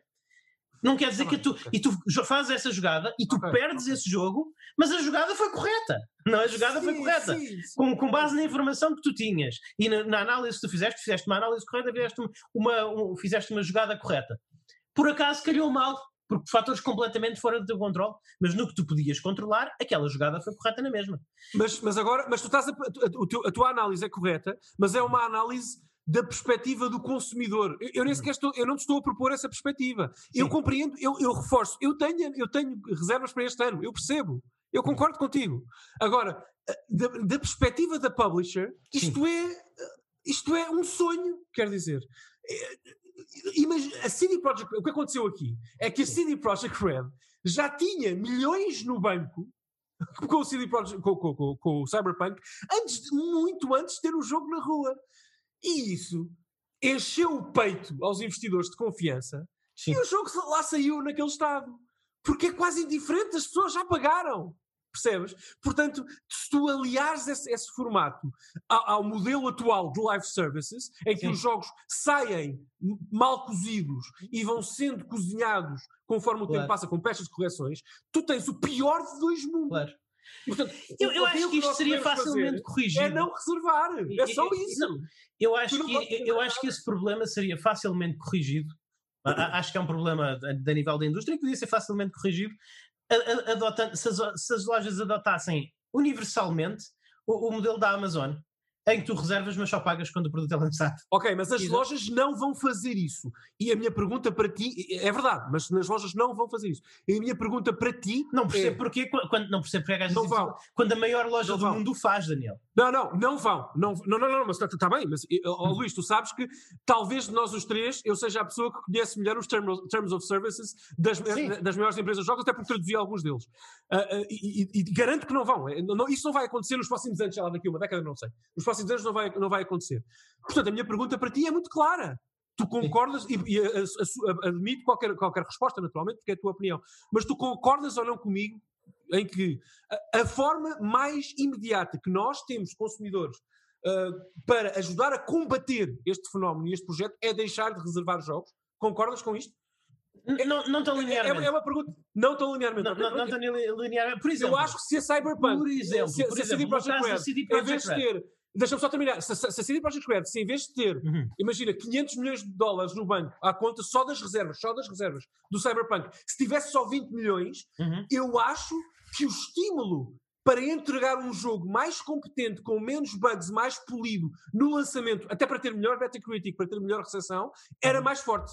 Eu acho que a relação é muito. não é cinzenta. Eu, é eu acho nós, eu, eu, eu, não acho que seja tão preto no branco. Eu, eu, acho que há muitas ferramentas à disposição do consumidor. Acho que também pode ser estimulante para uma empresa, especialmente para uma empresa grande, mas independente, não é?